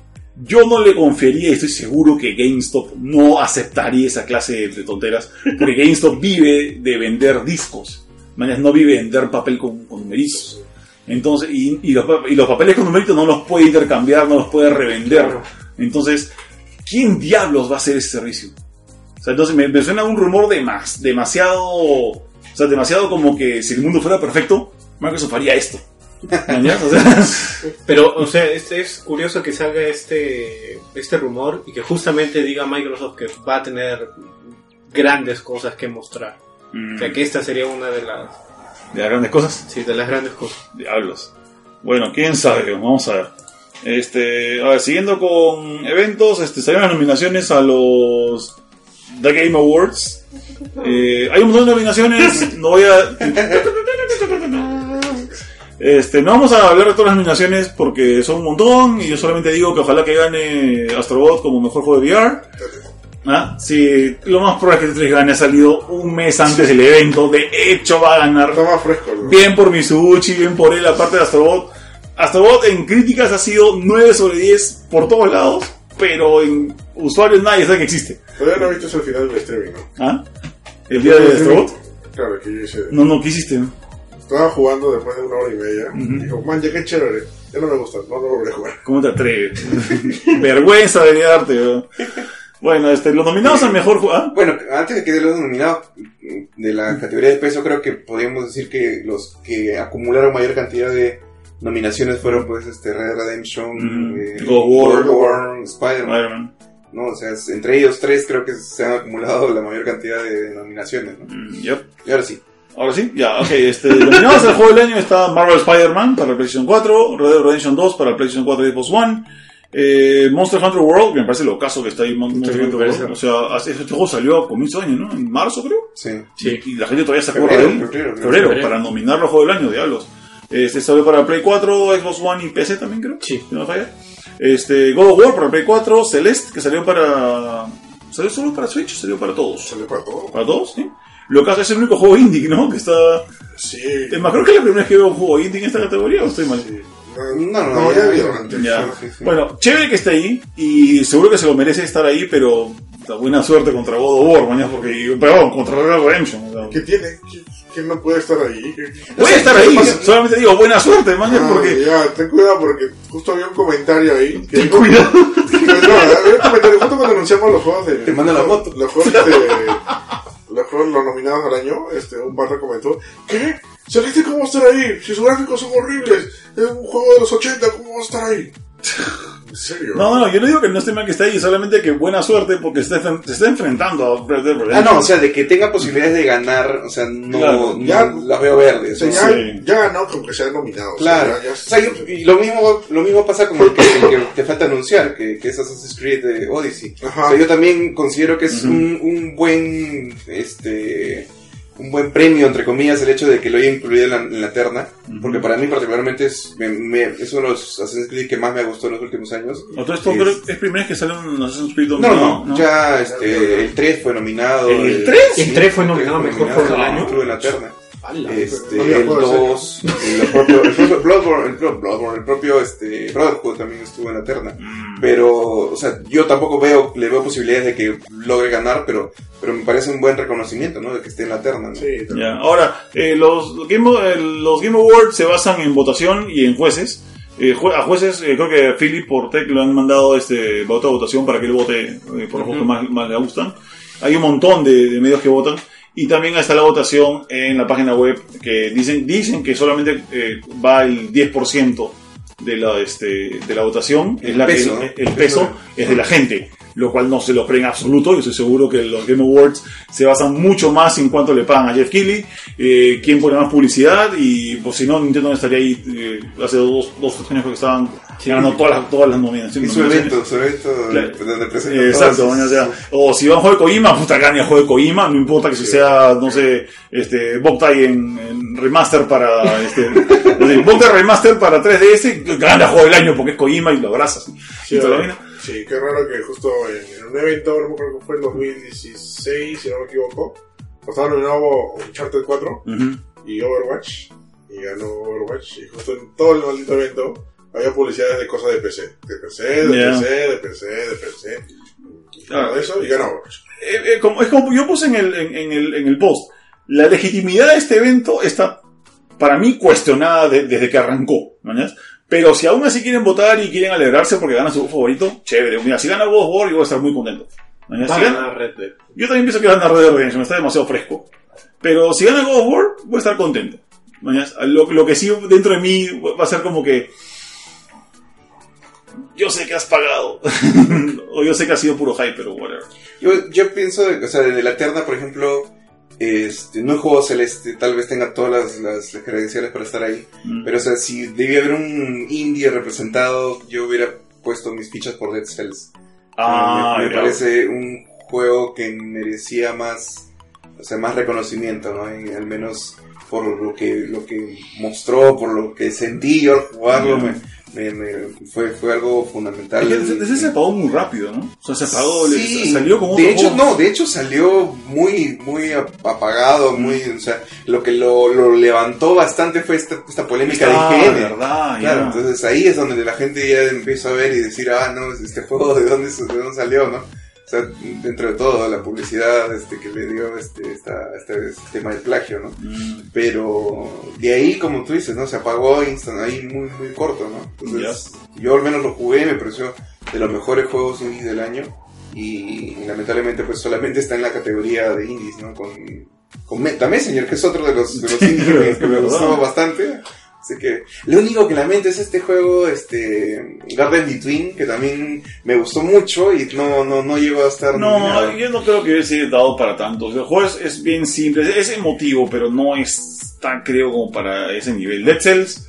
hubiese tenido mucho más chances. No he visto en la alterna si es que está nominado a este tema de esta, Ah, esta de- categoría de de, juego juegos. No, eh, es otra categoría de juegos que. que, Game que- for Change. Ajá, Ah, Game for algo Change. Ah, Ahí tal vez esté, no, no, no he revisado la lista completa. Pero bueno, por Alright. eso. Ok, este, PlayStation 4 cumple 5 años y gracias, feliz día. no sé. Ok. Lo curioso es que el, el, el anuncio de, del que PlayStation iba a estar en el E3 fue el mismo día del, Sí, dijimos. Play 5 años. Feliz día, no va a salir 13. Oye, pero esa gráfica que hice de lo- los juegos más descargados de Plus, creo, Ujú. Just Cause 3. Aprendan. Just Cause es un juegazo. Es más, no he puesto acá, pero han salido dos trailers de Just Sí. Cause. Uno es el trailer cinemático y otro es un trailer que han sacado de cómo, de cómo han trabajado el tema mecánico del, del- del clima. Diablos, eh, ya no tenía nada de ganas de jugar ese juego cuando vi el primer trailer, el, el que salió hace en N3. Se veía súper aburrido y súper feo. Ahora no sabes cómo estoy fregando al pata de Square Enix para que me mande el código. Desde ahorita estoy como oye, si no me lo mandas, te voy a hacer mal la fama, maldito Square Enix. Porque este juego tiene toda la pinta de ser un juegazo. Es, es Sharknado con Just. Chévere.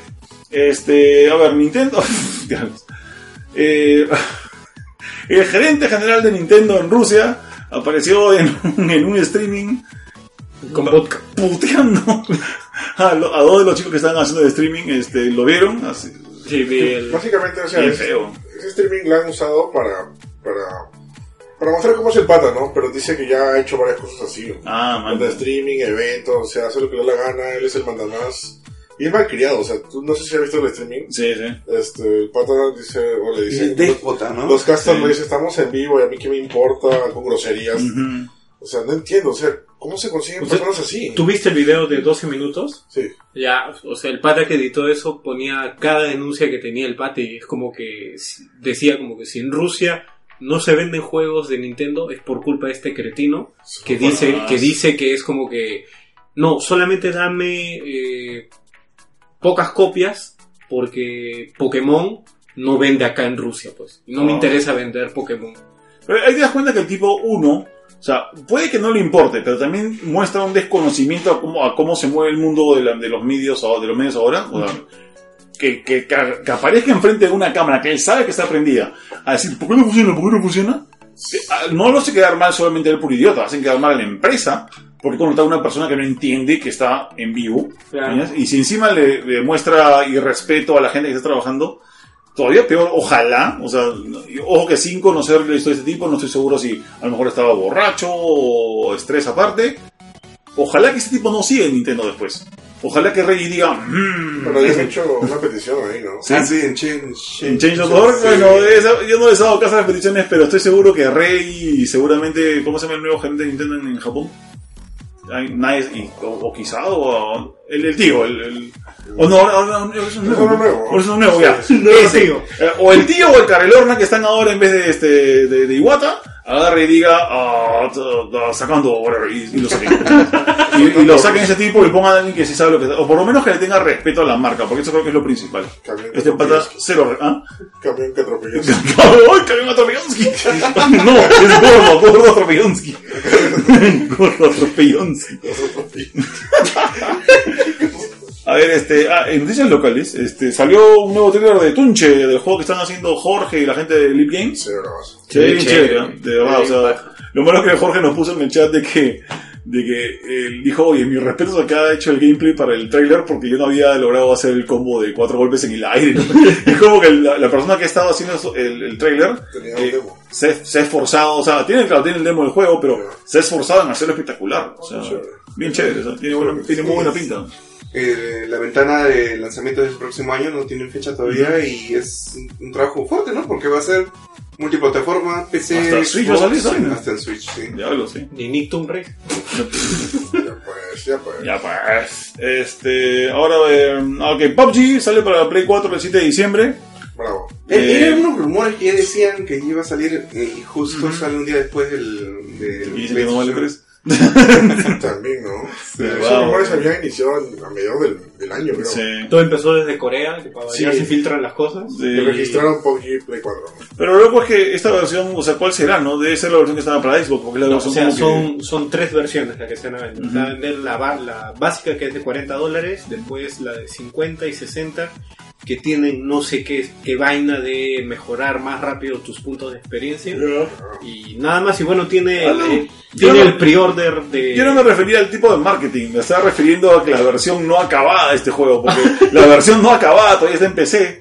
La, vers- la la versión versión final está en One. Ya, la versión final está en One, pero ojo, ah, Es no es la versión final final, es la versión, digamos, estable cerrada, pero en PC están en la versión estable cerrada updated. Claro. Mañas. Ahora, ¿cuál van a sacar en Play 4? ¿La versión cerrada final de Xbox One, de, de Xbox One, o van a sacar la versión Xbox One con los updates que ha salido ahora en PC? Claro, ahora es, es curioso que saquen para Play 4 porque o sea, creo que había un, había un grupo de gente que pedía que saliera para, para Play 4, pero es como que ahorita está Fortnite. Sí, eso. Fortnite es, es dominio total y en Play 4 está H1Z1 que por alguna razón, siempre digo que por alguna razón ese juego que no despegó absolutamente nada en PC y en Play 4 cuando lo pusieron como que 100 millones de jugadores en, en, un- en una semana, o sea, Bueno. la tiene complicada. Y tiene pues el, el pre-order del traje de Nathan Drake y...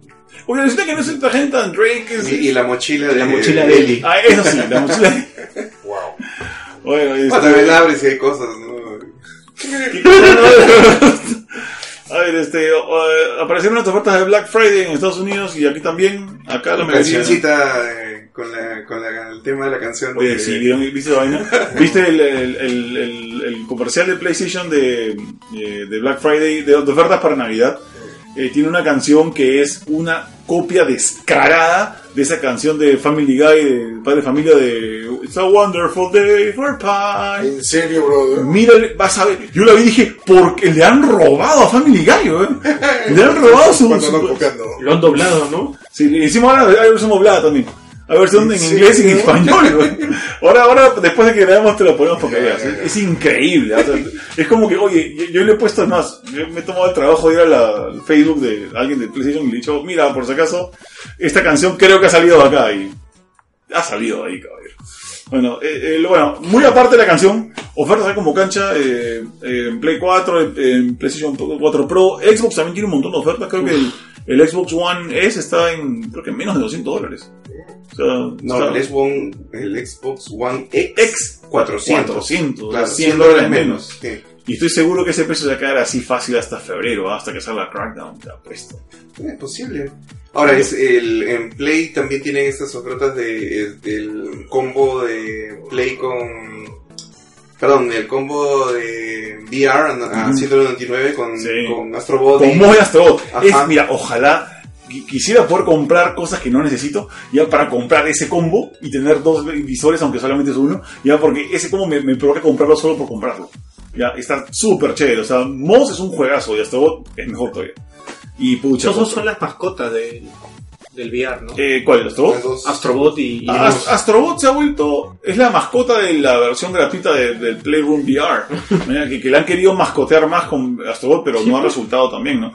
Moss se ha vuelto la mascota de VR este año, pero no ha logrado mucho porque ya salió para, para Steam, creo, o para Oculus también está saliendo, entonces ya no es exclusivo de PlayStation VR. Es un bonito juego, solo que también creo que se acaba. Ni bien lo juegas una vez, se acaba y punto. No, hay mucho que encontrar. En cambio, por menos Astrobot tienes 26 juegos de challenge, o sea, 26 niveles de challenge para seguir dándole si quieres. Y esto no lo acabo. Este. mm, A ver. ah, ok. Esto lo debimos discutir la semana pasada, pero estamos en el en vivo, así que. Consola PlayStation Classic se anunciaron unos 20 juegos, no me acuerdo todos, pero. Vamos a poner de esta forma. ¿Alguien de se lo va a comprar o no?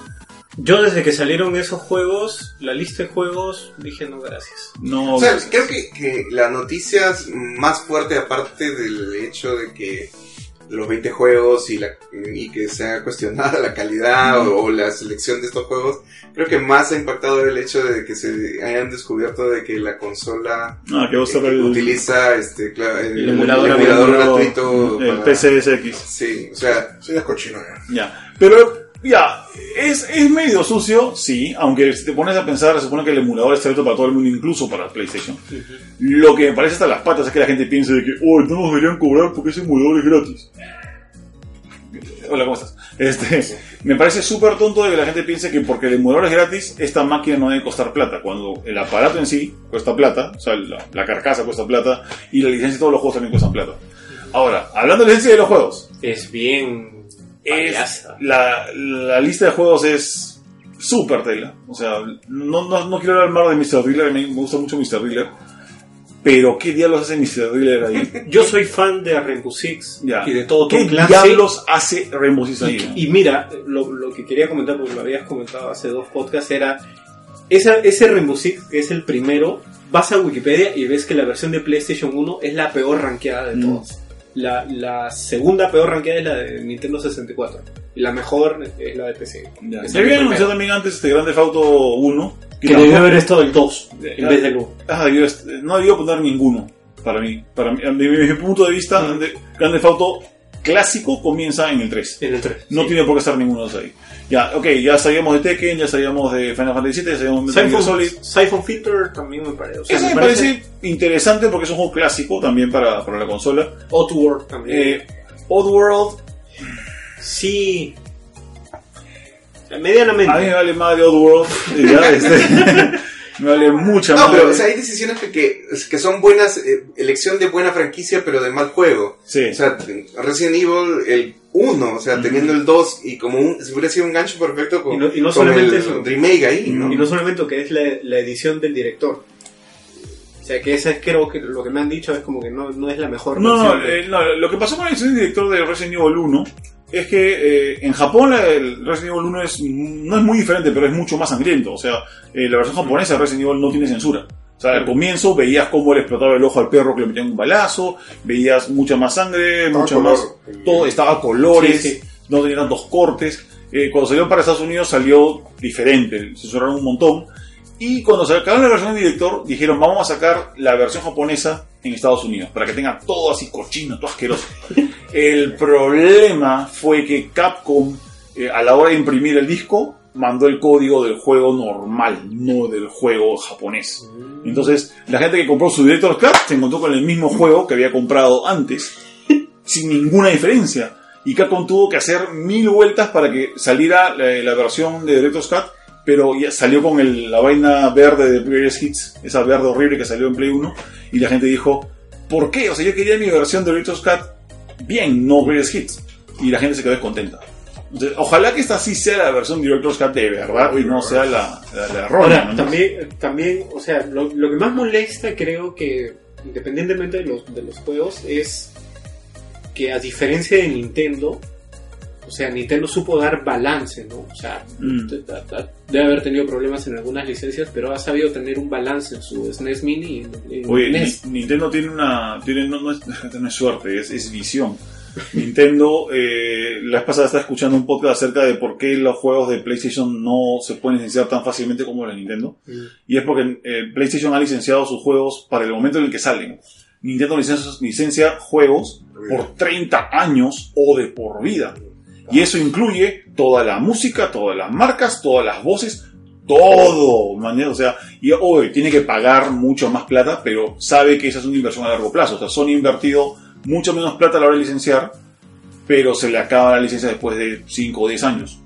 Entonces, como que. No sé si le, no sé si leíste el artículo de, Kotaku que lo había lo había probado ya y que además que la interfaz de usuario es horrible, Sí, es, es- es espantosa, es este es pucha, mil juegos en uno. Sí, no, es que la, la interfaz es la interfaz del PlayStation 1. Punto. Ujú. Mañana la han adaptado, no le han metido más animación, no le han metido otro fondo.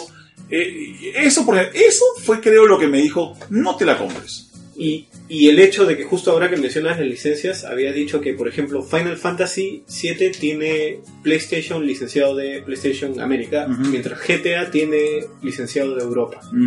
Y que ah, cuando ponías, por ejemplo, en, en idioma inglés salía la bandera británica y en el otro salía la bandera americana. Es como que se han metido, no han sabido qué cosa poner en el PlayStation. Pucha, y justo ayer vi el video de este pata Metal Jesus Rocks, no sé si visto ese canal. Es es un pata que se parece mucho a ti. Es un pata gigantesco, gringo que vive creo que en Seattle, barbón, de pelo largo, ¿Cómo, cómo se metal, llama? metal Jesus. O sea, el Jesús del metal. Este, y, este- y es grandazo con el pelo largo, así. Se llama así Metal Jesus Rocks. Tiene una colección de, de videojuegos increíble que se sota en su jato. Tiene consolas que ni tenía idea que existían, o sea, cosas recontra caletas. Y el pata dijo, acabo de cancelar mi, mi pedido del PlayStation este, Classic porque de verdad me siento estafado. O sea, y estoy seguro que mucha gente por él ha, deja- ha cancelado también su, Sí. su pedido. De verdad. O sea, yo pensaba en comprármelo así ya cuando salió ya. Pero verdad, si yo no... si Sí, no- de Sí, verdad. yo también- no, yo también iba a no provoca. No provoca. O sea, va a tener, va a tener que pasar algo de aquí a. ¿Cuánto? ¿Dos semanas? O sea, y eso nunca me había pasado antes, Sí, o sea, sí. ¿verdad? O sea, Que hasta, hasta la versión japonesa es más, es Sí. más atractiva. Brother, la versión japonesa tiene Parasite Tiene Parasite tiene Gradius, Tiene cuatro- Gradius, Gidarius, tiene. Sí, brother. Es otra cosa. O sea, eso. Yo me compré la versión japonesa. Te juro, la versión japonesa. Estoy seguro que esa vaina va a costar 300 dólares de aquí a menos de 5 meses. Sí. Fácil. Alright, este. mm, Ok, dos cosas que anunciaron hoy día. Eh, uno, de que Adi Shankar, que es el productor de la serie de Castlevania para Netflix de animación, va a producir ahora la de Devil May Cry. Se ve interesante. Yo estaba no veo la de Castlevania, pero presumo que es Yo, buena. yo he visto la primera temporada, la segunda todavía eh, ¿Qué también. tal? Tampoco lo sé. Sí, sí. Bueno, Ya he visto esto. Bueno, chévere. Yo he empezado la segunda. Te, hace de- eh, extrañar el, el hecho de que Konami no, no, no, no retome la franquicia. Yo he empezado la segunda en Glorioso de todo. Inglorious. Alright, este, la otra, eh, que Samuel nos puede dar más detalles, eh, digamos, detrás de cámaras, es que eh, la voz de Krillin, La voz de ¿cómo se llama la voz de Krillin? Eduardo Garza. Eh, Goku, ¡ah! Ya, este, el famoso Goku, ¡ah! este, Pirotecnia. pirotecnia Goku, eh, el Krillin, eh, salió a poner en su Twitter, eh, básicamente a quejarse de la empresa de doblaje, de la empresa de localización, eh, por haberlo, haberlo sacado del proyecto en el que estaba trabajando, que, según pone él, es, Metal Gear- es, eh, perdón, es Mortal Kombat 11. Sí. Y es como que, ¿qué le pasó a este tipo? O sea, Puso, o sea, lo que pasa es que puso en Twitter que los profesionales, entre comillas, de Pink Noise, encima, ¿no? Cachoso. que, que es la empresa donde se dobla, no, se dobló el eh, Mortal Kombat X y se dobla otros juegos como Overwatch. Este, le quitaron, dice el personaje, y que han llamado a otros que. Lo han puesto, me han sacado. Ah, ¿le han sacado? Y- Yo- yo Ah, Me han- no, me han quitado mis personajes. Ya, No, entonces- cuando- que han sacado, pero no es eso, simplemente que no lo han llamado. No lo han llamado. Lo O sea, que pasa es que hacen sí. llamados para, para los personajes y Ajá. seguramente no lo consideraron y volvieron a- han vuelto a hacer rec- recast de algunos personajes y le han quitado Kun Lao y Reptile, que eran dos de los que hacía ahí en Mortal Kombat X. Y se quejó pues y la gente es como que la, gente empezó a decirle, ay, qué mal este Lalito, qué mal Eduardo, qué mal que te quiten y, ya vi- y empezaron bueno eras. Luego llegaron otros, otras personas que le dijeron, oye, pero ¿qué te pasa? ¿Qué estás hablando? O sea, estás confirmando Mortal Kombat 12 y, y el pata Once. dijo 11 y dijo como que no, yo estoy confirmando nada. Yo lo Yo no- hashtag Yo no tengo, yo no tengo ningún contrato de confidenciali- confidencialidad. ¿Qué es peor? ¿Estás básicamente diciendo que sí? Dijo eso, no tengo ningún contrato porque si porque si, si yo tuviera un contrato, entonces estaría diciendo eh, un rumor. Como que. Me, me parece malazo porque encima su descripción en Twitter dice que él es un gamer de vocación. No. Maña, O sea, sorry, pero no, o sea, si, si tienes un poquito de vocación, sabes que qué cosa que tienes que quedarte callado. Aunque, aunque estés con, aunque te arda la, ya, de que te hayan despedido, o sea, tienes que estar callado. Lo cual es curioso porque él siempre dice en alguno de sus videos como que no, no puede decir nada de tal proyecto, no puede decir nada. y Ahí ahora está. Lo he hecho de puro ardor. Sí, caballero. Este pata siempre ha sido poco profesional y es un divo ya. Recuerdo cuando hicieron Dragon Ball, este, ¿cómo se llamaba la, la reedición? ¿Kai? Dragon Ball Kai, no llamaron a las voces originales simplemente porque no le, no le dio la gana. Mm. O sea, no llamaron a Mario Castañeda, Mm, a René García. René García. Y él, y él respondía que no, que querían cobrar más. Y los dos, ellos hablaron y dijeron, la verdad es que nunca nos llamaron. O sea, nosotros respetamos la decisión del nuevo director que era Eduardo Garza para eso. Pero nunca nos llamaron. Y, estaba, y él se echaba la culpa que no, que ellos querían cobrar más. Mm.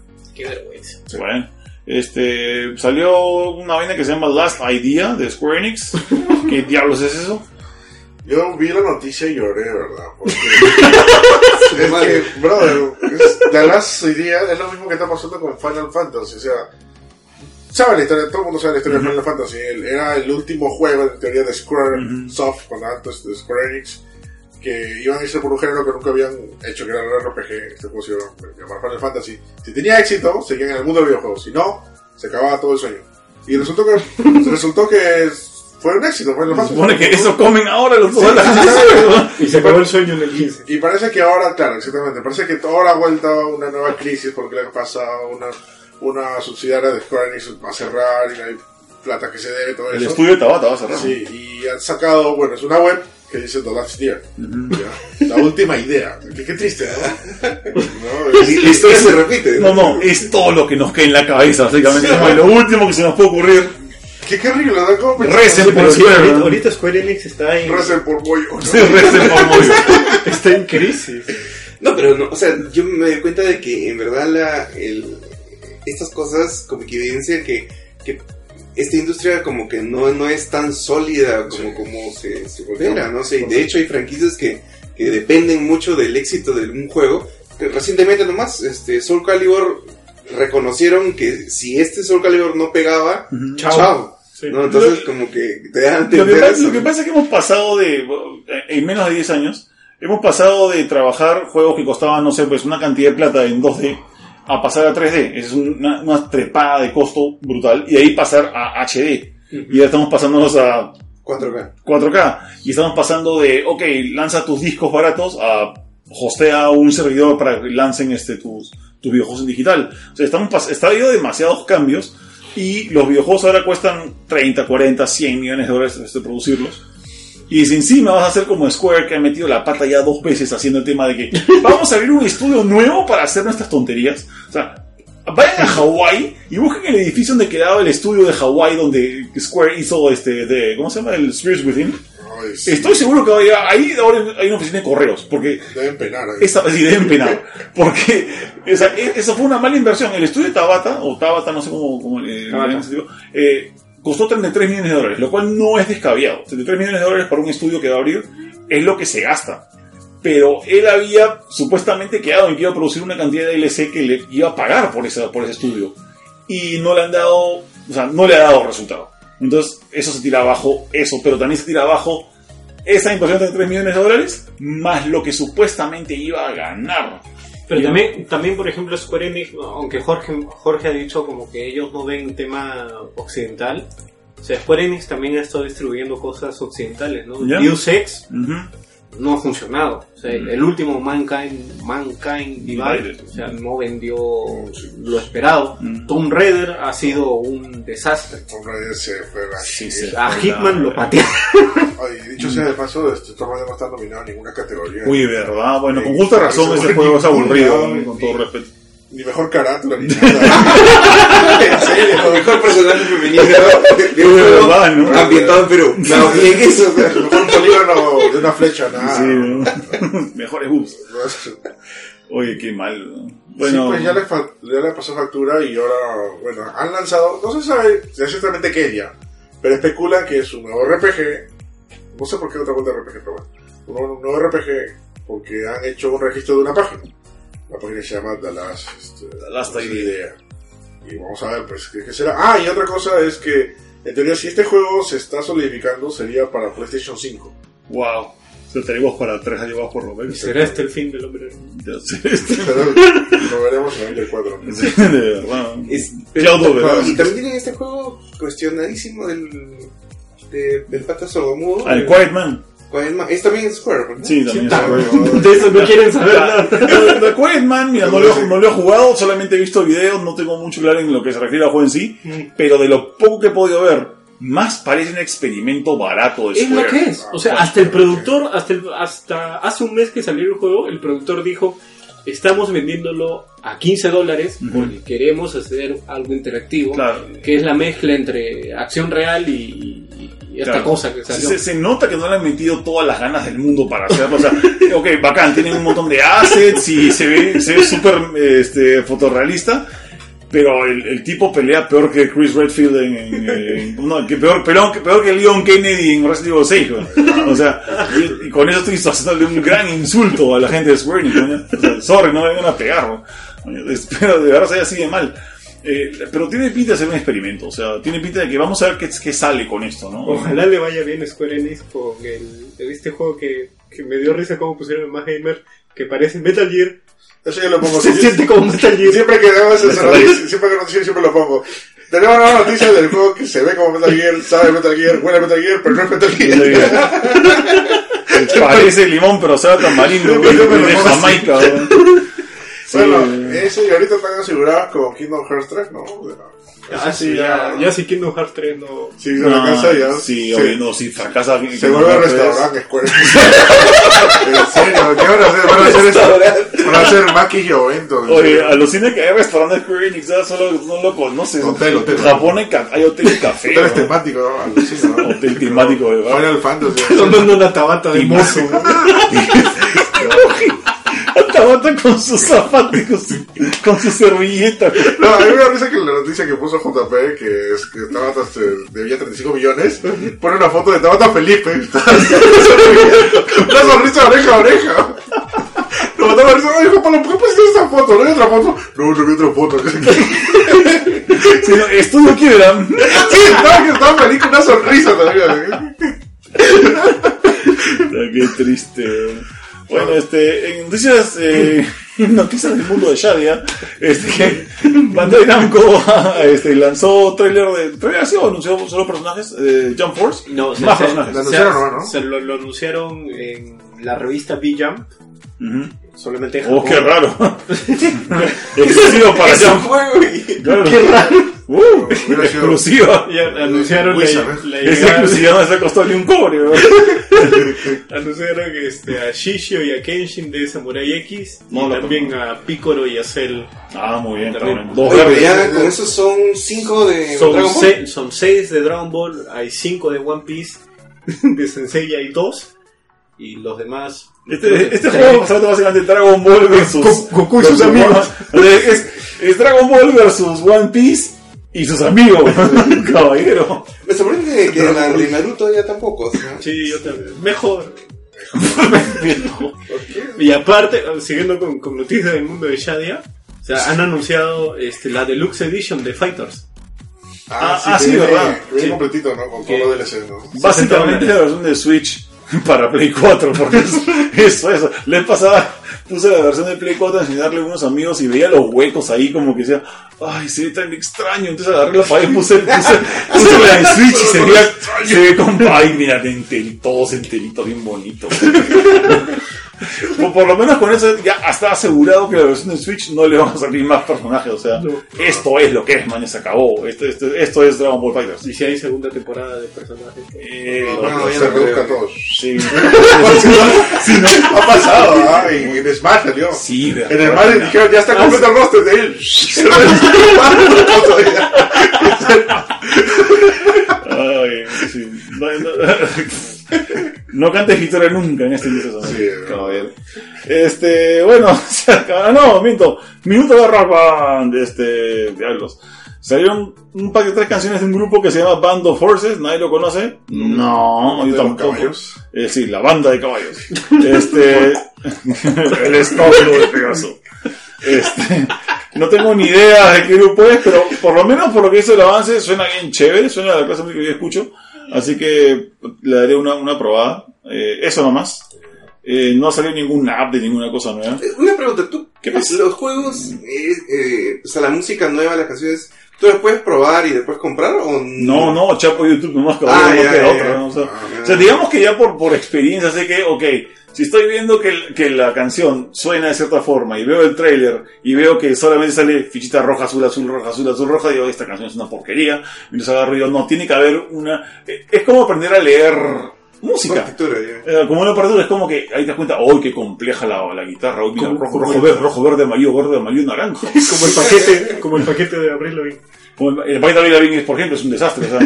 he sacado 100% en Expert full combos 5 stars dorados. Porque esas canciones son cualquier huevada, con todo respeto. ¿no? Es como que puedes tocarlas y- mientras vas al baño. ¿no? Pero ahora hazte lo mismo con Black Sabbath, hazte lo mismo con... Pero ¿cómo es un sándwich? Cuando ves a vainas, ¿has visto esta- este meme que se hace hace mucho tiempo acerca de eh, la, la letra de este, ¿cómo se llama? de Bohemian Rhapsody? Y sale, ¿no? Este, Bohemian Rhapsody escrita por este, Freddie Mercury y tocada por Freddie Mercury, arreglada por Freddie Mercury y otro pata allí, creo que es Brian May. Este, y te ponen este poema, que es la, la letra de, de Bohemian Rhapsody, ya hecho por dos personas, ¿mañas? Un arreglista y Freddie Mercury. Y el otro lado te sale una canción de Beyoncé que es Hola single ladies, hola single ladies, hola ladies". O una canción de Yankee que es puramente pum pum pum, dale, dale, dale, o de Maluma, no sé. Y sale que está hecho por 25 este, productores y dos arreglistas y Daddy Yankee. O sea, la, la, la comparación es así, es brutal. Así pasa, ¿no? así, así es la música de ahora. Este, nada, se acabó el show. Espero que les haya gustado. Son, mira, a- a- son menos de las 12 de la noche. Ya. Sí, ya, ya Ha sido un récord, así, un récord brutal. Este, para los que quieren hacer cherry, comenzamos por el invitado. Habla, estimado. Nada, yo gracias otra vuelta por la invitación. De La nada. invitación casi olvidó. Gracias por venir, güey. No vas a venir. Vas a venir, apúrate. ¡No seas cobarde! ¿viste? Este, nada, gracias por invitarnos. Recuerden que pueden encontrar mis artículos en maggamer.com. Este, subí, acabo de subir reviews de Spyro ayer, anterior, sí. Sí, en tiempo récord me amanecí dos veces, tres veces. Bueno, bueno. escribirlo y debería salir el de Pokémon. ¿Cuándo lanzas esto? El- Eso lanzó mañana. Mañana, mañana, Mañana sábado. sábado, o sea, o sea, hoy. O sea, hoy sábado, ya. Hoy sábado debería estar saliendo. Mickey González en Tocache. Debería estar saliendo hoy día, o si no el domingo, este, el review de Pokémon Let's Go. Ya, ya fresquecito. Ujú, Este, y nada, ¿Cuál, ay, cuál- cuál has comprado? el Pikachu. Ah, Pikachu. Claro. Sí. ¿Quién Todo el mundo ha comprado IF y ¿Y creo que ¿Por qué? A ti nomás te he visto. No, es que yo detesto, siempre que estaba, este, tenía ahí, no sabía con cuál evolucionar, no, tenía- no quiero, no quiero, no quiero decidirlo, por eso me voy a Pikachu, ¿no? Bueno. Este, y nada, recuerden pasarse por maggamer.com, como ya dije, el Facebook de Más Gamer, que subimos un montón de cosas y los streamings a la 1 pm de lunes a viernes. Y también las cosas que subimos en Instagram y las stories. Y por supuesto la tienda Más Gamer Store, la tienda 409 de Centro Comercial en el Este, de chéveres ofertas por Navidad más cosas. Alright, Samuel. Bueno, Junior, gracias por la invitación. Ya la Mm. próxima. Me, me he aguantado las ganas de hablar de Red Dead Redemption Yo 2. también. Próxima semana especial, están invitados los dos. Bueno, tú, tú tienes que venir, no esos payasos. Este, eh, pero estás invitado, Eric, si quieres venir la semana que viene. Para... Buena, buena suerte, de verdad buena suerte. Acabarlo antes del viernes. Yo no voy a poder acabar este juego. lo voy a acabar antes del viernes del próximo año, ¿no? No hay forma, ¿no? Yo creo que este juego. Aún no termina el Tomb Raider y va a estar ahí. no, Tomb no, Raider? No, el Tomb Raider, el último Tomb Raider. No, el 2, el 2. ¿Cuál dos? El segundo, pues el que le ibas a prestar a Jorge. ¿El Rise? Ah. ¿Rise? ¿No lo terminé? ¿Ah, sí? Ah, ya, ya. Ah. Disculpe, disculpe. Aún no termina el No es que me moleste Chuquianquia. No, no, el último Tomb Raider no es que no haya acabado porque no, no me da el tiempo, es porque no me da la gana. O sea, Ah, Ya, ya, ya, ya. Pero va- vas a hacer spoiler casi, no vas a. si No, no, no vamos a hacer spoiler. Vamos a hacer un, un especial de Red Dead Redemption. Eh, yo sé que no voy a poder acabarlo en una semana. No, no creo que no tengo tiempo mañana. No. Pero este, no creo que me vaya a, a morir escuchar a ustedes hablar de lo chévere que hace el juego. Así que yo creo que nadie más. La gente que lo va a escuchar tampoco se lo hubiera acabado antes. Así que Tú, Fernando. No, tampoco creo que lo haga. Eh, Pero igual, ¿o no quieres que te spoileen el, el juego? No, pues pero ya en, en una semana debe haber avanzado bastante. Yo también creo que en una semana podemos avanzar como para poder hablar de él. Claro, no. bien. Alright, No lo sé, Eric. Parece falso. Mira, a yo, yo, nosotros, yo hago una comparación con Assassin's Creed. Assassin's Creed yo me demoré casi un mes en terminarlo 100%. Ujú. Entonces, teniendo en cuenta de que este juego es casi, casi o más grande todavía, entonces por lo menos debe ser una, un mes más o menos. Dos semanas que me he demorado en modo historia. Buena historia. Dos semanas. Alright. Bueno, sí, Ya, bueno, eh, este, no se olviden de seguir powergamingnetwork.com. Ahí he subido el análisis de la redención roja. Le he dado el rico 10. Porque se lo merece. Y este, martes y viernes hacemos streaming. Hasta hace poco han, en- han hecho streaming de Spyro. Y está chévere. Seguramente ya están haciendo el análisis de Pokémon Let's Go. Se han comprado la versión de IF. Así que IF. Eevee. ¿Eevee? Eevee. ¿If? Bueno, Eevee. y ya, eso, nada más. Pueden seguirnos en Facebook, está Power Gaming Network. Y nada, eso. Chukianki. Eh, gracias por la invitación y este... Chévere, bueno, no, no fue un podcast este, más, más ligero, pero está, ha estado... Tabata hermoso. Sí, ha estado... Tú, tú que dudas acá. Dudas los lunes, ¿no? no hay podcast. Hay que asegurarse, pues. Hay que asegurarse, no. Lo que haces tú es tantear el terreno a ver si podemos cancelarlo para que no venir porque te La próxima semana va a ser igual. Si la próxima semana seguro el lunes en la noche se va a decir, oye, pero ah, Shadia no va porque le da dolor de cabeza, y oye, Jorge tampoco por consiguiente, y Philip se va de viaje, así que cancelado. Cancelado de una vez, así. Junior, te sientes más, así. Yo te, juro, que- yo te juro que lo que yo creo es que él tiene un muñeco vudú, y cuando estamos así conversando agarra el, el muñeco vudú y le, le clava alfileres para que Junior te duele la cabeza, Junior te duele la cabeza. Los ojos, ahí. El ombligo. Ah, cuando se tambalea. Si te tambaleas un ¿Por qué es mal? Ahora por eso no prendía tu micro. ¿no? Sí, veías. No, no, la esposa pateó la mesa. La- Está escuchando un programa de la esposa y. ya, Chucky haz tu cherry, por el amor de Dios. Este, bueno, este, para quien quieren leer mis notas, solamente si, Si quieren, quieren. entran a rpp.p y en el Lupita ponen más consolas. El último análisis, justo lo que hemos hablado hoy día de Omen of Sorrow. Hay un análisis detallado con todo lo que me gustó y no me gustó del juego y que les puede ayudar para decidirlos si se quieren animar a comprarlo. Y nada, de ahí este, en Facebook y Twitter como más consolas, ahí también podemos encontrar noticias, debates y demás. Ya. Chévere. Yo también les digo gracias por escuchar el paso de los sábados. No se olviden que nos pueden buscar en parallax.com.p y en facebook.com slash cultura parallax. Eh, en Facebook ya está el video, eh, desde, la semana pasada está el video de en Fundación Telefónica, en la página de Fundación Telefónica está el video de nuestra charla de la semana pasada, que es la de las leyendas de los urbanas de los videojuegos, que está bien chévere, véanlo porque está bien bacán. Eh, respondemos un montón de preguntas y a la gente le gustó bastante. Y también no olviden que nos pueden buscar en Google Podcast, nos pueden buscar en ebooks, como siempre, y también en iTunes, pero también en Spotify. ¿no? Ya, Eh, ya estamos en eh. Spotify, maldita sea. Este, podemos escucharnos por ahí y también seguramente ahora que salió el tema este de YouTube Music, eh, vamos a hacer lo posible por estar así primeritos en YouTube Music eh, lo antes posible. Y eso nomás, si no se olviden escuchar más episodios del podcast, nos vemos dentro de una semana. ¡Directo, chau! Chao. ¡Chau!